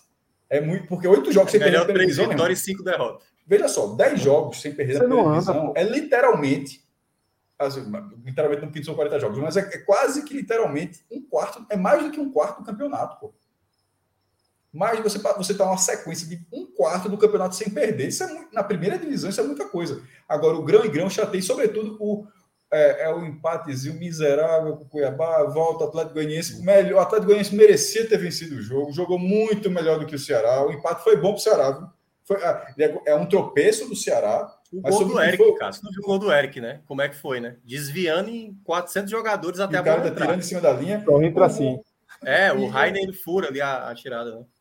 Não, e, a, e, a, última bola, o cara, o, o, cruzamento, que foi do Atlético, do Atlético Goianiense, eu ia falar agora, eu deveria ter falado Atlético de Alagoas, que eu troquei tanto lá no que vai na linha de fundo, na direita, o cara cheirou a bola. O cara foi na linha de fundo, o cara tinha condição total de dar um voltando e o cara do Atlético Goianiense matar o jogo ali. O Atlético Goianiense fez uma boa partida. É, então. O Raine jogou bola, pô. O Raine cruzou pro gol. Quando, sai, quando foi o gol, mas meu irmão, veja só, mas deixa lá. Não, de, foi, de... foi Ayrton, Ayrton que cruzou, não foi Raine, então, não. Então, falou errado, porque o narrador falou Raine mesmo. Pode ter sido Ayrton, mas eu, eu vi a transmissão, na transmissão foi dito Raine. E, mas mesmo, deixa lá, deixa a Raine lá. Com ah, certeza. Já, deixa lá. É, voltando, o, o rendimento, ou seja, não teve resultado e o desempenho é ruim, então não tem lastro nenhum. Porque se, todos os outros nomes, você ia falar, pô, Lisca encaixa, Guto vai encaixar, Anderson vai encaixar. Teria um mínimo de lastro, pelo menos para esse início, mas teria a queixa da mesma forma. Marquinhos não tem nenhum lastro. Não tem resultado, não tem um lastro de um histórico pelo próprio clube, não tem resultados consistentes, porque é, na hora que ele perdeu o clássico, ele perdeu qualquer linha de, não, linha, ele... linha de defesa, porque, repito, na hora que Minhoca estava comentando, eu falei rapidamente, mas no clássico, que era Poderia ter sido um 2 a 0 2 a 0 pode ter sido é um resultado duro na Copa do Brasil, mas ele poderia ter sido construído sem você, sem você perder o seu capital. Ah, ah, poderia, ó, um pênalti questionável, um gol no último lance, num contratar. Mas da forma como foi, não. Da forma como foi, um resultado categórico, você fica inviabilizado. Ele se viabiliza. E outra, depois de você, você, você não perdia quatro clássicos. Aí você vai para o clássico você faz uma partida horrível, tão importante quanto essa, mas um clássico até mais importante do que o da Copa do Brasil do ano passado. Esse vale um lugar nas quartas de final da Copa do Brasil, pô, vale milhões de reais de premiação e um lugar entre os oito. É, então, mesmo que tenha sido um, tão pouco, o recorte dele tenha sido tão mínimo, mas o estrago já é muito grande. É, agora, vai trocar esse jogo e esse. Aí a gente estava falando aqui dos jogos cruéis, de temos que deu sorte na entrada eu acho que nesse momento tudo que ele não precisava era ir para Bolívia, meu irmão. Assim, é, é, a tabela foi a tabela foi para arrombar. Porque, porque numa situação normal, esse jogo da Bolívia ele seria difícil com Dorival Júnior. Seria difícil, mesmo ele seria difícil ser os cinco jogadores com Covid. Seria o time completo e com Dorival, esse jogo seria o jogo onde o Ceará estaria com o mesmo discurso. Ir lá para fazer um resultado, porque a altitude é um grande problema. O The Strong já fez 5 a 0 no Atlético Paranaense esse ano. O Atlético, o Atlético Paranaense que é o terceiro lugar na série, levou de 5 a 0 do, do The Strongest, na Libertadores, né, nessa temporada. Ou seja, esse time é chato, é claro que é chato, sempre foi lá na altitude. Então, esse cenário seria chato de toda forma. Aí você vai sem nada, ou basicamente sem nada de lastro. Então, a queixa em cima do trabalho de Marquinhos, para mim, ela é justificável. A resposta dele precisaria ser na Bolívia, só que é difícil obter essa resposta na Bolívia. E, nesse caso, não é a resposta de buscar um resultado reversível na volta, porque isso é obrigação mas era de buscar um resultado que dificilmente conseguirá, de repente, não perder do Strongos, conseguiu até vencer, porque mesmo que ele perca por 2 a 1 um, e todo mundo fala, dá para reverter na volta, mas ele, para ele, para ele, Marquinhos Santos seria mais uma pedrinha. Era, era algo que a gente fala com Dalpozo. Para Dalpozo, para o esporte estava sendo uma merda. Mas para Dalpozo estava sendo ótimo. Porra, eu estava ali, nesse momento agora eu estou reconstruindo minha carreira, tal, tal, tal. Então, nesse caso é o inverso. O 2x1 para o The Strongest, para o Ceará, é reversível na volta, mas para Marquinhos Santos é muito pior do que o 2x1 para o Ceará. Ou seja, 2x1 é pior para Marquinhos Santos do que para o Ceará. Cássio, essa, a sua analogia foi perfeita. O que eu vi hoje já foi muito torcedor, na bolha que eu vejo, né? Só para deixar claro. Na bolha que eu vejo, muitos do Ceará já praticamente com o Marquinhos, tal qual o do Dalpozo. Pode até dar certo aqui ali, pode, pode dar certo nesse jogo da quarta-feira, mas não vai terminar essa temporada. Não dá. Então, quanto antes resolver essa situação, melhor para o Ceará. Porque depois que afundar, porque assim, ele pode conseguir em três semanas duas eliminações de Copas, né? Copa Sul-Americana e Copa do Brasil, e o peso maior sendo para o rival, e talvez colocar o time na zona de abaixamento, porque em quatro jogos ele, ele praticamente só deu cartada errada, só deu cartada errada. E agora até nas coletivas está se colocando cada vez mais péssima coletiva. É. E o Odair Helma e a volta de Odair Helma no mercado brasileiro. Agora é pesado, viu? Fernando Cosme, é, é, desculpa, é só para passar batido. Fernando Cosme, Bet, ele só deixou uma mensagem. Bet nacional, viu? Passou batido. Ele escreveu, rapaz, realmente. É Rodrigo, é Rodrigo. É Rodrigo. É Rodrigo, é Rodrigo. Pode pedir isso aí, é Rodrigo. É, foi, foi muito específico, Bet nacional, viu? Assim, que passa, ele realmente não esqueceu valer essa, esse Mas. É... Tem chance esse, é, Odair Helman cai, caiu, não, né? Volta para o mercado, caiu, volta para o mercado, mercado brasileiro. Caro, porra. É não, muito, muito caro, caro, mas, mas também deu uma. O torcedor do Ceará já ficou ali, porque tem esse problema também. Ah, queremos a demissão de Marquinhos Santos. Beleza. E volta para o cenário pré-Marquinhos Santos sem Anderson e sem Lisca. Com Guto. E com, com Dalpozo. com Eduardo Batista que eu acho que também não seria o perfil para o Ceará agora. Pouquíssimas opções, né? Pouquíssimas opções. O mercado era excelente para a Bahia e para o esporte na segunda divisão. Mas o mercado é terrível para o Ceará na primeira. Terrível. Você não consegue aqui puxar um nome que você diga. Aquele debate todo de Guto. Sem Guto do Ceará. Eu acho que assim, o, me, o, melhor tiro que existe hoje para o Ceará é muito difícil sair, que é, que é Mancini no América. Tem que ter muito dinheiro, né? E um cumprimento ali de Mancini, que eu não sei se Mancini. E o América não vai botar faria de novo. É, não, de jeito nenhum. De jeito nenhum. Acho que Mancini tá um é trabalho muito. É, muito decente ali, né? Com o América. É porque o América deu uma então é isso. agora, né? Mas eu é. acho difícil o América. Mas é, o, tá bem, o América sabe sua realidade. O América é, sabe uma, sua realidade. De uma é. certa maneira, né? Como o Cássio mencionou, a queda eu já, eu já imaginava, assim. O patamar do Dorival era muito alto.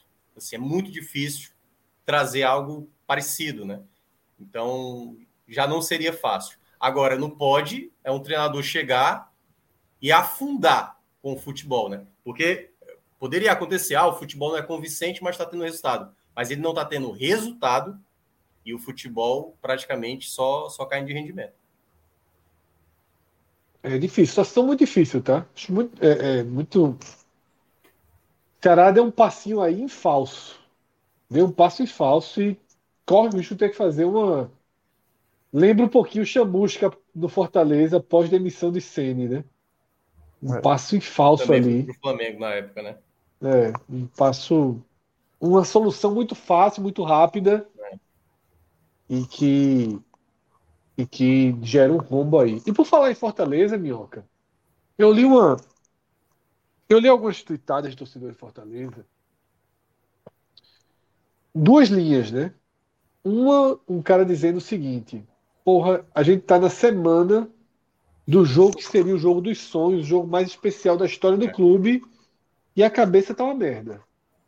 E a cabeça tá uma merda. Né? Sem curtir o jogo. Preocupadíssimo com Curitiba e Fortaleza no final de semana. E outros dizendo a mesma coisa, mas de uma forma mais é, apaixonada e que eu concordo mais, inclusive, que é assim, velho, porra, é oitava de final de Libertadores em casa contra o Estudiantes, vai começar a série e vamos viver isso loucamente, intensamente. Eu sou dessa linha, tá? Eu sou dessa linha. Mas que situação, né? Que Difícil. situação do Fortaleza e depois do roteiro da derrota para o Atlético Mineiro. Né? Sim. É, é, é como eu, eu, acho que tinha falado, né? Se fosse um 2 a 0 para o Atlético Mineiro, ok. Ah, perdeu o jogo que tinha que perder mesmo, Atlético Mineiro, estava com é. reserva, mas no cenário, abrir 2 a 0 tomar dois gols ali depois dos 40, né? Só que, e aí, né, eu que, que ainda estou falando dessa possibilidade alta do Fortaleza cair, possibilidade, viu? Fred aqui fica dizendo que eu estou cravando aí. É, eu, vejo, eu vejo. Ninguém cravou ainda não. Sendo justo, ninguém cravou essa queda do Fortaleza. É, ninguém não. cravou. Mas assim, ó, no meio de semana, e aí, claro, cada torcedor escolhe o, o que, qual a pílula quer tomar, né? Se é a vermelha ou a azul, certo? Mas nesse jogo, se eu sou torcedor do Fortaleza, eu me permitia me iludir. Sério mesmo. Eu ia 200%. Cara, quando for do domingo, a gente vai voltar a sofrer de novo, entendeu? E pode até acontecer no jogo da quinta-feira contra o Estudiantes, um jogo que o Fortaleza não vença, entendeu? Mas curte, entendeu? Pô, o teu time vai jogar uma oitava de final de Libertadores, sabe? Sabe-se lá quando vai jogar de novo. É a maior saudade que eu tenho, Minhoca. Pois é. A maior saudade mas, assim, que eu tenho são das eu, eu, Libertadores. É claro que tem uma diferença ali, né, da questão do esporte Fortaleza, porque Como o esporte ainda não estava vivendo o drama da Série A, né? Foi, foi Isso depois, era né? sonho. Né? Era a aceleração é que... do título da Copa do Brasil. É, porque, porque ainda teve ali uma, uma situação só um é, jogo. De, desânimo um... que abalou durante toda o resto Não, aí rebaixou. Tirou o time da tomada, é. o time foi rebaixado. É. E tirou da tomada completa. O envolvimento foi tão grande que Sport só ter jogado um jogo da primeira divisão. Foi um empate com o Barueri. E, e, o jogo seguinte já foi é, a volta com o Palmeiras com uma né? partida. É. E dali para frente o time tirou da tomada. Tirou da tomada. O time foi rebaixado. Mas, é, só o que você estava falando em relação a viver, eu concordo assim. Eu acho que o torcedor de Fortaleza tinha que. Porque eu continuo achando que isso ainda é o, caminho mais fácil para o Fortaleza se recuperar. Muita gente fala, ah, não tem elenco para isso, muitos campeonatos. Eu ainda acho que o caminho mais fácil para se recuperar do brasileiro é seguir vivo na Libertadores. Do que, do que perder tudo. É. Eu, eu, acho que quando estiver lá, vai dizer, porra, a gente dá, porra. Tá vendo que tá indo ali? Eu também eu, acho. Eu, eu, é. eu, vejo exatamente o contrário do que muita gente A fala. questão física agora já acabou. Não, é. Agora vai cansado, vai de todo jeito. Assim, o, o assim como a Copa do Brasil, se classificar é, eliminando o rival, como é que isso não vai injetar? E no caso da, do, da Libertadores, mesmo que de repente, eventualmente, veja só, pode até pode voltar, demorar a acontecer, mas tá lá nas oitavas, é o máximo que veja só, você não torce pelo Fortaleza Esporte Clube, o FEC, o, o, você não torce pelo o Fortaleza United, você torce pelo Fortaleza que joga, que é, é da é federado a Federação Cearense, que por sua vez é a Confederação Brasileira de Futebol. Na nossa estrutura, o maior campeonato que seu clube pode jogar é esse que ele está jogando. A partir disso, que é o Mundial, é o mesmo campeonato onde todo mundo joga, inclusive os europeus.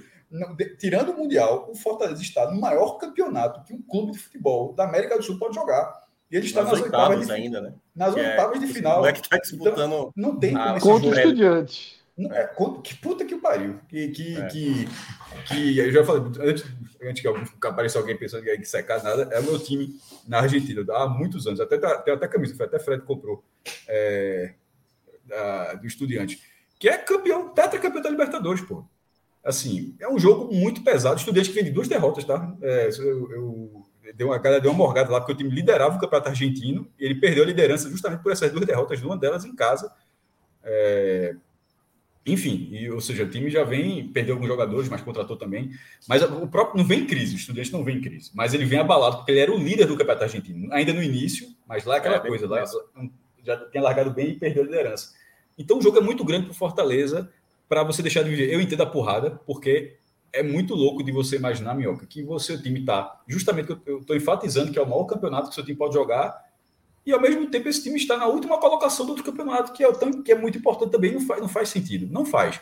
Mas, de vez em quando, as histórias são assim, meu irmão. A, a, a, o final da história do Campeonato Brasileiro não está escrito. Não está escrito.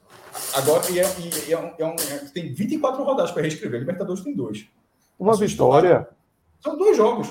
Se passar para as quartas, já fez história. Já igualou, já, já passou a campanha de Esporte, igualou é, a campanha do Bahia, já vai botar uma coisa que o Ceará vai demorar muito tempo para é igualar. porque assim, sendo, sendo bem honesto com a situação da Libertadores, Fortaleza não é o favorito, né? Estudiantes tem muito mais história, foi campeão, tem muito mais time, pegou um grupo muito difícil. O do Fortaleza também não era nada tranquilo, né? Mas o do Estudiantes era bem complicado, tanto é que o Bragantino foi o quarto colocado, nem para a Sul-Americana foi. É... E você vê que, por exemplo, esse duelo, eu, eu não digo que determina uma, um algo a mais para o Fortaleza, mas ele pode trazer uma motivação, entendeu? Porque o que aconteceu ali no começo do, da, da Libertadores, né, o, o, chatinho, que até o Cássio mencionou na época, era isso. Vivia ali uma recuperação na Libertadores e, ao mesmo tempo, não, não tinha resultado na Série A. E era, era curioso, que todo meio de semana aparecia o torcedor todo empolgado, aí chegava o final de semana, o torcedor, puta merda, o time o time no, no, no deslancha, o time não apresenta o mesmo foco que apresenta, por exemplo, na Mas uma hora vai, mas tenha calma que é, uma hora isso. vai, né? Era, e esse é. esse é o jogo agora contra o Estudiantes, desse, dessa semana e da próxima, em que o Fortaleza, a tendência é que não passe. Se o Fortaleza passar, se torna épico, e aí o cara começa a ir mais na cara, a gente está nos quartos de final de Libertadores, para enfre enfrentar um time talvez até mais acessível do que o Estudiantes, que é libertar o Atlético Paranaense. Ou seja, é. o jogo de uma possível quarta de final pode ser mais acessível, embora são eu, duas equipes. Eu não acho, muito não. Boa. Eu acho que a, a, a, o atleta está muito ascendente. Eu acho que. Não, não, mas porque eu estou comparando com o Estudiantes. O Estudiantes Sim, mas, é não, eu, mas eu acho que, é, eu acho que tem um história, né? aí. O atleta está tá numa curva muito e ascendente. até de time também. Como os caras anunciaram hoje, Fernandinho, pô. Veja, o Atlético Paranaense anunciou hoje um volante que estava jogando no campeão da Premier League. Então, assim, não é tão. Veja só, tem. tem... Não, é porque tem uma relação também, né? Assim, Fernandinho não voltaria para o Atlético Paranaense e nunca teria. Sim, mas voltou, mas, mas, mas o cara vai jogar. Ou seja, se esse time se passar para as quartas, é um reforço que puta que o pariu. É. Mas, mas, enfim, então, assim, eu acho que aquela coisa, para mim, o torcedor tem que viver o momento da quinta-feira. O cara vai ver, cara, de perto, o time dele jogar umas oitavas de Libertadores contra uma equipe muito tradicional do futebol sul-americano. Se conseguir um empate, se conseguir perder por um gol diferente, dependendo do que aconteça, claro, o time não jogando mal, e eu acho que Fortaleza tem apresentado bons jogos, mas tem suas falhas, como Fortaleza é a equipe talvez mais vulnerável da, da Série A. Fortaleza não consegue segurar resultado. E já estava demonstrando isso, a gente falou aqui das outras vezes, na final da Copa do Nordeste, quando toma o gol no final do esporte, até mesmo durante a partida, quando levou muitos sustos. E é a equipe que mais sofre gols ali nos minutos finais dessa Série A. Então, o que aconteceu contra o Atlético, ela vai, ela vai pairar também na Libertadores. Então, é para mim é um problema crônico que o Fortaleza dificilmente pode resolver essa temporada. Pode até conseguir. E é bom até lembrar, na classificação que foi contra o Colo-Colo, eu até citei ontem aqui, foi ontem, não, no sábado, né? Na, na, na classificação contra o Colo-Colo, Fortaleza vencendo por 4 a 1 no estádio vazio lá no Chile, com um jogador a mais, e deixou o Colo-Colo ainda dar uma ameaçada, entendeu? 4 a 2 4 a 3 poderia ter feito 4 a 4 Então, assim, o Fortaleza é uma equipe instável. Claro que, assim, no geral, talvez o é torcedor queira mais a vitória, queira mais a vitória contra o Curitiba. A vitória contra o Estudiantes, se acontecer na quinta, ele vai se apaixonar, tal qual ele se apaixonou pela primeira vitória na Libertadores contra o Alianza Lima, tal qual ele ter conseguido uma vitória contra o Colo-Colo fora de casa e conseguido a classificação épica para as oitavas de final da Libertadores. Porque enquanto tinha Libertadores com Série A, a Libertadores ela aliviava aquele péssimo começo da Série A. A partir do momento, até se você olha o ritmo de pontos do Fortaleza na Série A, agora, agora, dos últimos seis jogos, é até ok. A questão é que lá no, naquela primeira parte do campeonato, que é, nós estamos na 14, né? Os oito jogos primeiros, o Fortaleza praticamente foi muito mal, não teve uma vitória. E isso gerou, obviamente, a pressão que agora, como ficou parado, né? A gente voltou na semana passada com Copa do Brasil e agora com Libertadores. Só agora é que o Fortaleza passou a ter uma equipe mais focada. Mas é isso, Fred. Eu vejo que tem essa preocupação do jogo do domingo, mas eu acho que na quinta-feira, se tiver o resultado positivo, o cara vai ficar alegre, dá para passar, dá para segurar lá fora. Então, assim, eu acho que ele vai viver esse momento e tudo vai também ficar atrelado ao jogo do domingo, né? Porque... Quer dizer que no escolhe ou morre, Minhoca, é Curitiba, é? A vitória. Se só puder vencer um jogo essa semana. Se der para escolher um jogo, escolher, Isso. cara, escolher. eu acho que ele acaba escolhendo Curitiba, certo? Mas eu acho que quando ele perceber, depois de vencer o Estudiantes, acontecendo esse cenário, ele vai ver que o do Estudiantes é maior, entendeu? Na história vai ficar marcada do Estudiantes, entendeu? Muito maior. Até porque o Fortaleza tem, já já pode chegar numa situação. Esse debate aqui é, foi, foi semelhante a isso. Que lembra não? Era uma coisa sobre essa vitória. Colo-Colo muito... era Colo-Colo, acho que. Juventude. Acho que, é, acho que era Juventude. É. Era um absurdo desse aí. Eu disse, era. era um negócio. E, e, e ganhou detalhe, do Colo-Colo. Né? Ganhou do Colo-Colo. Ganhou do Colo-Colo e, e, não ganhou. Deveria ter perdido Juventude, que jogou muito mal. Deveria ter perdido, deveria ter perdido. Cássio e Cauê. Curitiba ou Estudiantes? Só tem uma vitória para gastar. Estudiantes, não tem nem conversa. Estudiantes, eu iria também. Para a campanha, é a do Curitiba, entendo perfeitamente e tal. Mas é, quando, quando o cara falou, eu falei de saudade da Libertadores, como se fosse a habituê. Disse, não, pelo contrário. A saudade é porque eu vivi uma vez só. É, a de 88 é, não, fui, não fui aos jogos, eu não tive esse envolvimento com a Libertadores de 88. Eu tive envolvimento com a 2009, de viajar, de assistir aos jogos, de esperar algo mais e ficar ali no limite, bater numa trave, parar em mato, enfim. E, aqui, e aquilo ali eu considero assim. É, coisa mais fantástica. Tem a, a, campanha da Copa do Brasil, obviamente, que é fantástica, mas estou falando assim, de uma relação justamente daquela percepção de estar jogando um campeonato, que é o, que é o auge, e que, que, é que, do que você pode disputar, do que seu time pode disputar, e você está completamente a vera naquilo ali. Então, a, a, saudade de viver aquilo de novo é isso que eu estava querendo dizer, porque isso foi uma vez, a gente já, já, já passaram 14 anos, e está com cara que vai passar muito mais, já no mínimo 15, né, que não tem como jogar do ano que vem. então, no mínimo 15 anos. E sabe-se lá quando vai jogar de novo. E, e para o Fortaleza, sei lá quando é. Veja só, sobretudo se o Fortaleza está dessa campanha, pode até de repente ganhar a Copa do Brasil já joga a Libertadores ano que vem. Ou então, enfim. Mas, a, mas é difícil, é, tanto é difícil que essa é a primeira vez. E para quem se envolveu nessa. Pô, a torcida do Fortaleza se envolveu, foi para foi Buenos Aires, jogou com o River Plate. Pô. Foi lá, torceu muito, pro, tinha que ganhar dois jogos fora de casa, ganhou os dois jogos fora de casa. Para que torcer por, por todos aqueles jogos? Para que ficar tão nervoso com o jogo do Colo-Colo, para se classificar, para quando Exatamente. chegar um jogo muito maior mas do que larga, não, Cássio. Muito nunca, nunca ele vai largar. Não, mas veja assim, é. por que você ficou nervoso? Claro, eu entendo, foi nervoso, é torcedor, mas diga assim, por que você torceu tanto ali por se ganhar? Porque no dia do jogo do Aliança, o cara pensou, pô, se ganhar esse jogo, vai, vai ter o do Colo-Colo. Aí ganhou do Aliança, pô, se ganhar do Colo. Vibrou porque ia ter torcida na torcida do Colo-Colo. Porra, meu irmão não vai ter torcida no Davi Areliano, ó. Aumentou a chance de, de repente, ganhar dos caras lá. Aí começa a fazer um, dois, três, daqui a pouco tá goleando. Aí começa a ficar nervoso com, a, com o Colo-Colo reagindo. Tudo aquilo era para existir Fortaleza Estudiantes, pô. Aí na hora que chega esse jogo, ou seja, você teve aquele, viveu aquilo tudo para chegar nesse jogo. Aí quando chega, é de, inclusive a mesma coisa aconteceu daquela vez com o é de tirar o peso do jogo. Ah, mas eu estou muito mal. Tipo, é, é, beira um sentimento de covardia. Não, cara, mas assim, pessoas, é porque... dizer, algumas pessoas, para ninguém se generalizar. É um, beira um sentimento de covardia. Meu irmão, chegou esse jogo. Esse jogo é. Como é que você pode dizer que você prefere a vitória sobre o Coritiba, se no fundo você sabe que o maior jogo da história do seu clube é o jogo contra o Estudiantes. Mas ele sabe. É, o, que, eu, é. o que eu estou querendo dizer é o seguinte: na cabeça do torcedor, Cássio, ele pensa sempre no cenário positivo. Então, assim, quando Pensa ele vence... jogos, inclusive. Não, quando ele venceu na semana passada o Ceará por 2 a 0 boa, cara. Já estamos bem aqui, entendeu? Tá próximo da classificação e estamos quase eliminando o Ceará. Cara, se a gente venceu o Atlético Mineiro, quando ele estava vencendo o Atlético Mineiro ali até os 75, ele já estava pensando, o próximo jogo é o Curitiba, que é o 16. O cara tá pensando que a chave virou. O cara pensou assim, Pois é, virou. exatamente. Ah, então, assim, a, é óbvio que na cabeça do torcedor ele fica pensando o seguinte: a gente vence o Estudiantes e a gente vence o Curitiba. A cabeça do torcedor é essa. Não tem, não tem é. aquela coisa. De... Agora, a partir do momento que você. Mas escolhe... o debate não era isso, porque o debate isso é você pode isso, até, sei, porque, até porque se ganhar do Estudiantes. Inclusive, ganhar, assim. é mais fácil ganhar do Curitiba depois de ganhar do Estudiantes do que ganhar do Curitiba depois de perder do Estudiantes. Pode Muito ser, mais. pode ser, é. pode ser. Mas aí é que mas, tá. Eu vejo, mas eu vejo que o sentimento, o sentimento, o sentimento de uma maneira geral, e aqui volto a falar, na minha bolha, né? Se o Fortaleza, e aí vamos pegar os dois cenários: 1 a 0 1 a 0 certo? Uma derrota. Eu acho que Minhoca, eu acho que Minhoca tá certo sobre a leitura de sentimento. Ó, e, e, e, e uma, uma derrota de 1x0 e uma vitória de 1x0.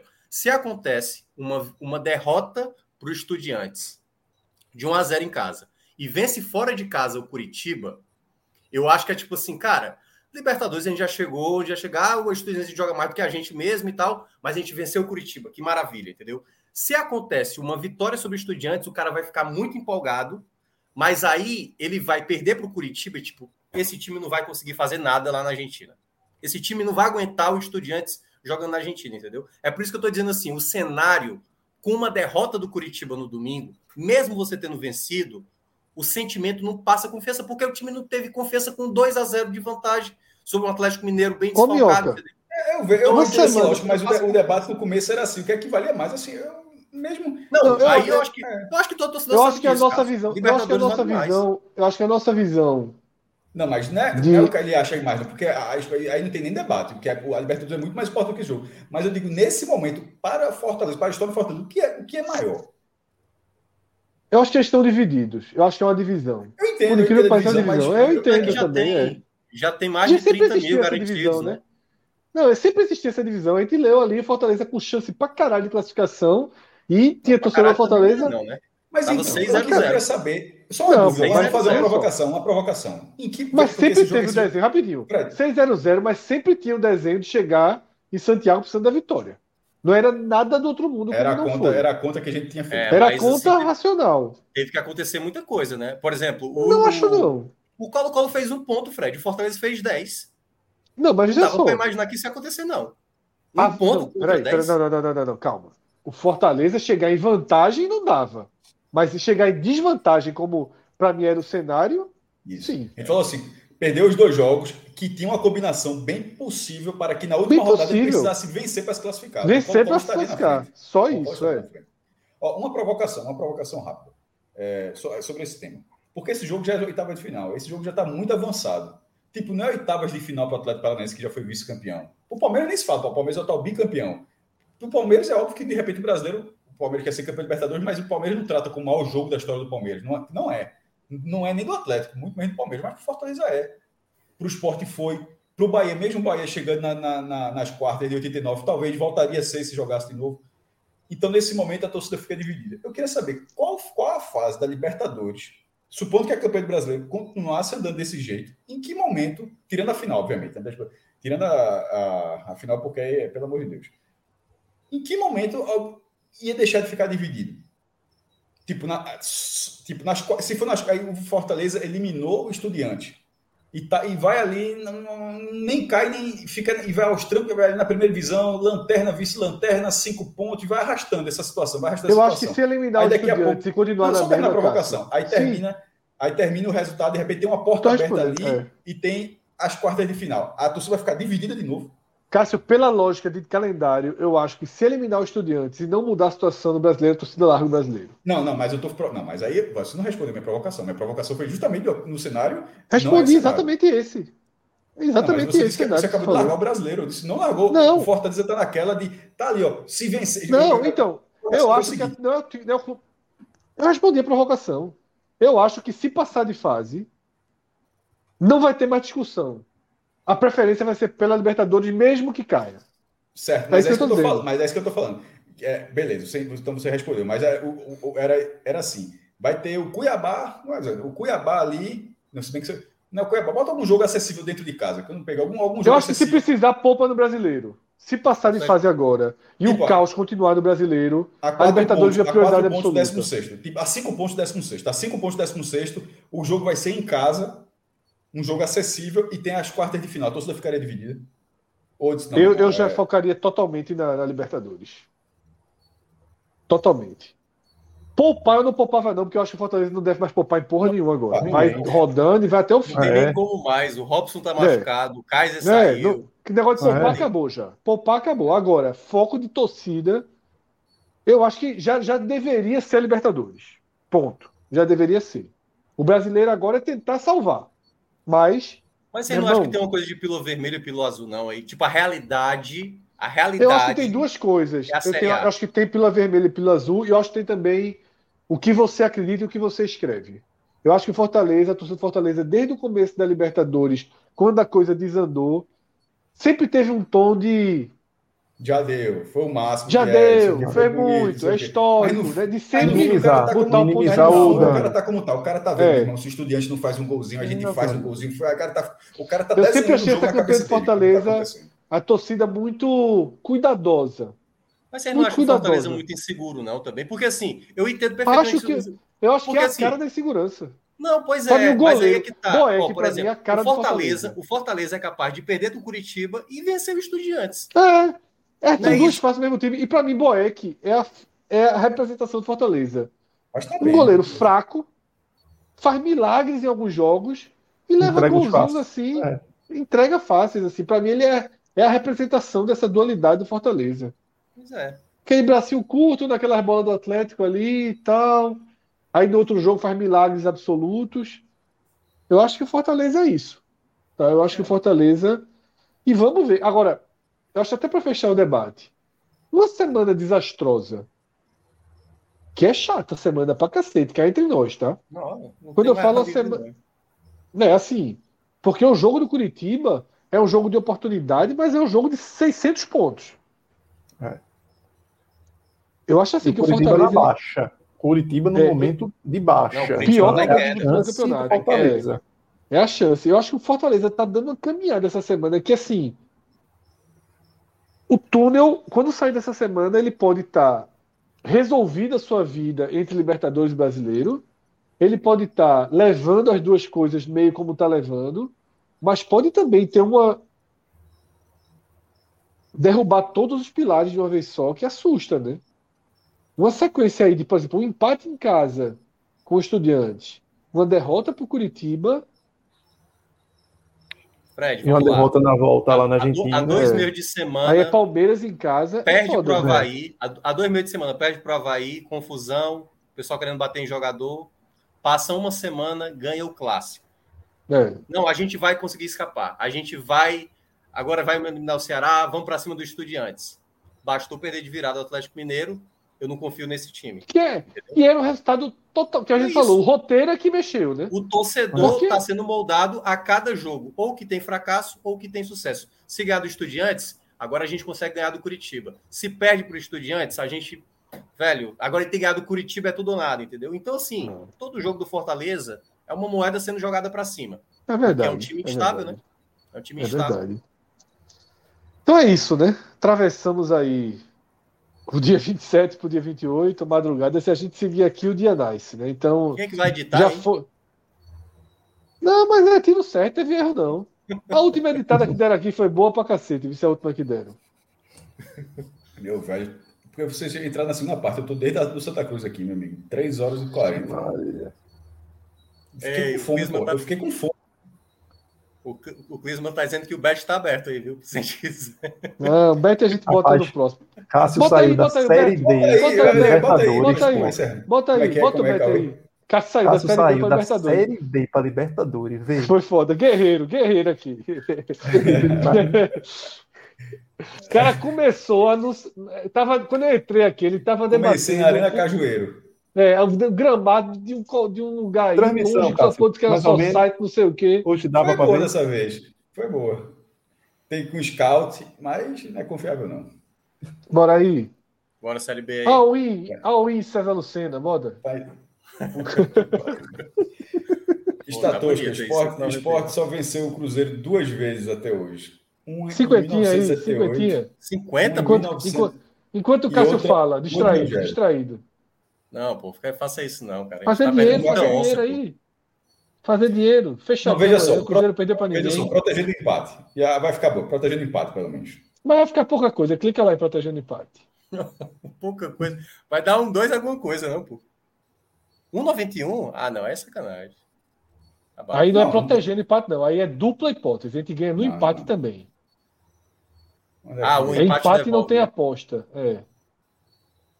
Ali, ó. Tá bom, ah, não, tá, bom. tá bom. Tá bom, tá bom. Tá quanto? 3,87. Aí bota, aí solta o Ainda peixe, tem um 87 né? aí, cara, só para animar. Peixe. Peixe. Peixe? Não, bota só a onça, bota só a onça. Não, daí, meu irmão. Não, é ignorância demais, pô. Eu disse, Clima, que era para botar enquanto o Cássio estava na estatística. Foi a hora boa. Veja só, se for, só para entender, de vez em quando eu me perco nesse negócio de beta. Se, se for empate. Se for empate, devolve 50.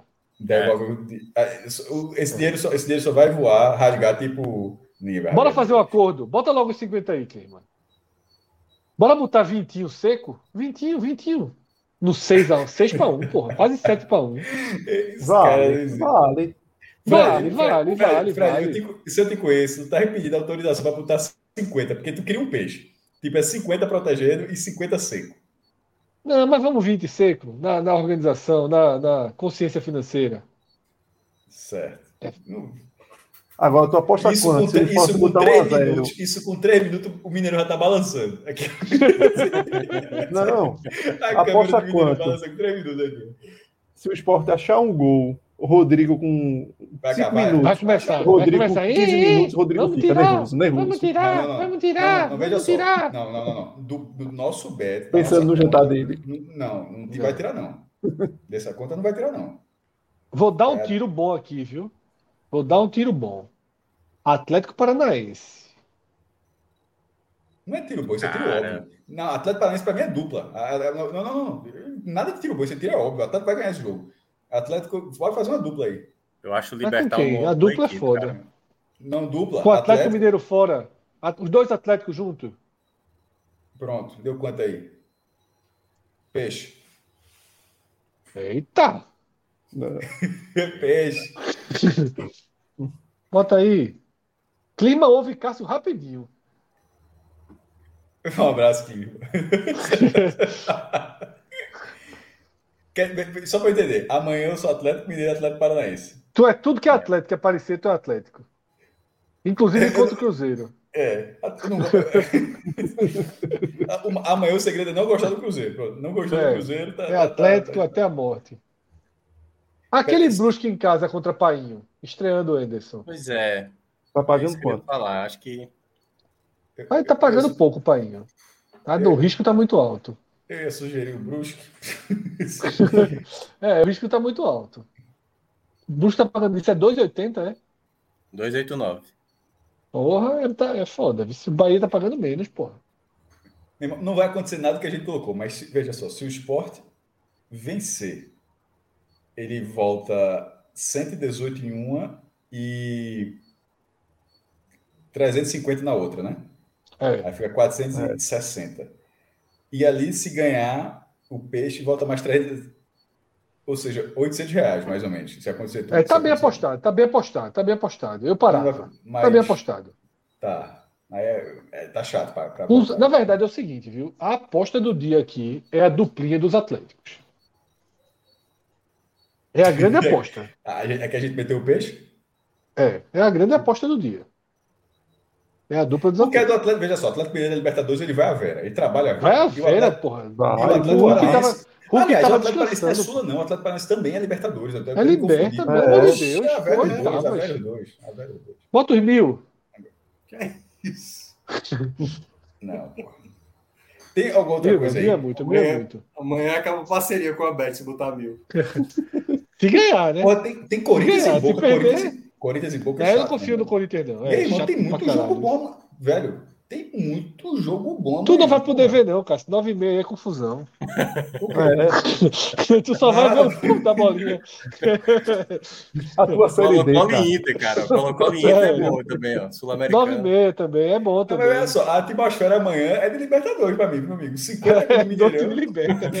50 Não tem muita diferença, não, viu? Aquela quarta de final que não aconteceu, né? A semifinal que não aconteceu em Não, não, 2009. seria, seria a final. Semi, semi, semi, não, né? não, não, a- não, o Era final. teria- Mas na época tinha, mas Não, na época não, tinha não. obrigação, né? Mas a semifinal foi Cruzeiro e Grêmio, pô. Ah, é verdade, é. é Se o verdade. Sport tivesse chegado na semifinal, teriam sido o três brasileiros. Aí teria sido Sport e Estudiantes na semifinal. É, É verdade, é verdade, é verdade. Que Eu sempre achei que era o limite do esporte. Quando eu achava que o esporte ia tirar o Palmeiras ali, e depois ia ter o Nacional, que até Marcos diz que o esporte era melhor que o Nacional. É. E eu acho que o esporte era o estudiante. Como, inclusive, Irmão, antes do todo, pro- toda madrugada tem que chegar nesse assunto. É para entrar no bet. É muito triste, né? Galera, É, tem- código. Tem E nada, turma-. Eu acho que tá bom pra amanhã. Eu gostei bastante do que foi Tá feito bom, tá já. bom, tá bom. Ainda bem que Eu não gostei apostamos bastante Mendes, né? Biadade caiu, pô, logo na primeira Rapaz, fase. foi foda. Assisti o jogo hoje. Mas acontece, tênis é cruel. Sentiu, viu? É, sentiu. Teve uma hora que, assim, eu achei. O áudio captou uma, uma conversa dela com ela mesma que eu achei totalmente desproporcional para o momento. Ela estava sacando pressionada em dado momento do jogo e ela encostou a cabeça na parede e fez assim: Vamos lá, vamos lá, você trabalha, você é honesta, você é humilde, vamos em frente, vamos em frente. Tipo, a pressão que ela tava para um ponto, tá ligado? Esse, esse áudio que vazou dela, que por mais que seja um áudio de autocobrança, quando você vai sacar, não é isso que você tem que pensar, pô. Você tem que pensar, pô, vamos ali da esquerda dela tal. É. Você vê um, É mudança de o que ela condição, né, estava Fred? sentindo. É, a mudança, Mudança de, de condição. condição. Foi Ó, muito mas rápida, Toscano. Diego Toscano deu um comentário pra tu que eu achei bom. Porra, com a sequência que ela teve de 12 em 13, a turma estudou ela também, porra. Estudou também. Sim. Estudou, é. Ela não chegou, ela não chegou menina, ali na- ela chegou com E todo pegou mundo. uma adversária calmíssima. Impressionante como a mineira calma. Não é grande coisa, não. Um tênisinho muito básico, mas muito calma. E Bia é muito pressionada. É o que eu tô dizendo. Essa frase marcou muito. Eu nem quis escrever no Twitter e tal, porque eu acho que fragiliza ela. Mas eu acho que assim. Não é, ó, você vai sacar 40-40 pressionado, você não tem que estar pensando que você é humilde, que você é batalhadora, que você é trabalhadora, que você luta, não. Pedindo pra Papai do tá Céu pra ajudar já. Aí é pedindo pra Papai do Exatamente. Céu Você não tá pensando assim, meu Deus, ó. Foca que você vai ganhar esse jogo. Não é, É. isso que tem que pensar. Isso você pensa até quando sentar. Acabou o game. Quando vai sacar, não, meu velho. Quando vai sacar, você tem que estar 100% focado no ponto. Eu achei muito. Uma cobrança muito pesada. Muito triste, né? Muito triste vê-la assim. Eu re- realmente assim, liguei a televisão hoje para começar a ver uma história. Não vou mentir. É. Porra, verei, Uma uma- pena, começar a ver uma história aqui de uma quarta de final, de uma semifinal de Wimbledon, mas foi triste, foi triste mesmo.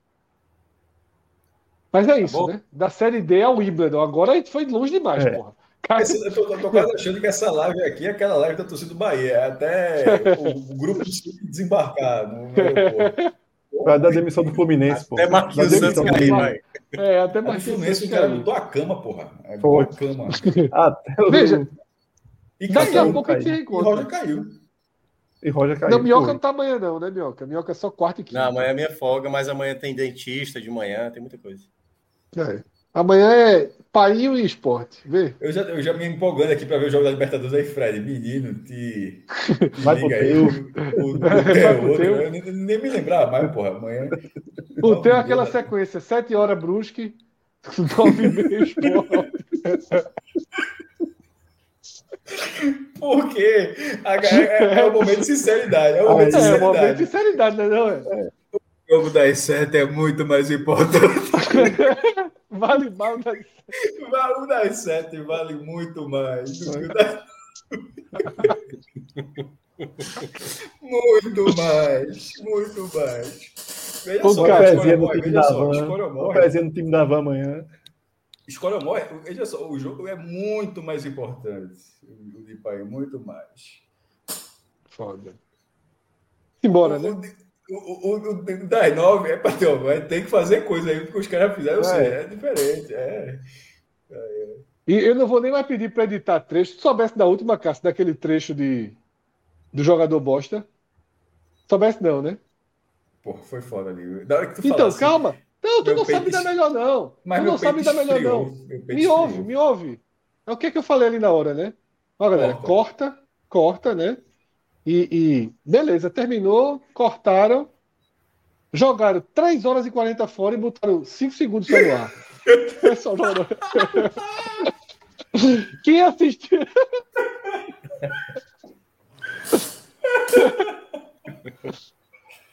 Quem assistiu a live de madrugada é, até de manhã, tava só assim.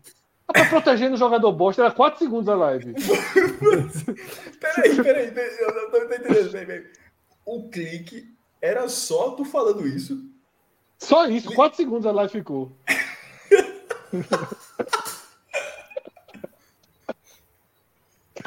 É um teaser. É um teaser pra, pra, pra ir atrás do, É jogador bosta. bicho.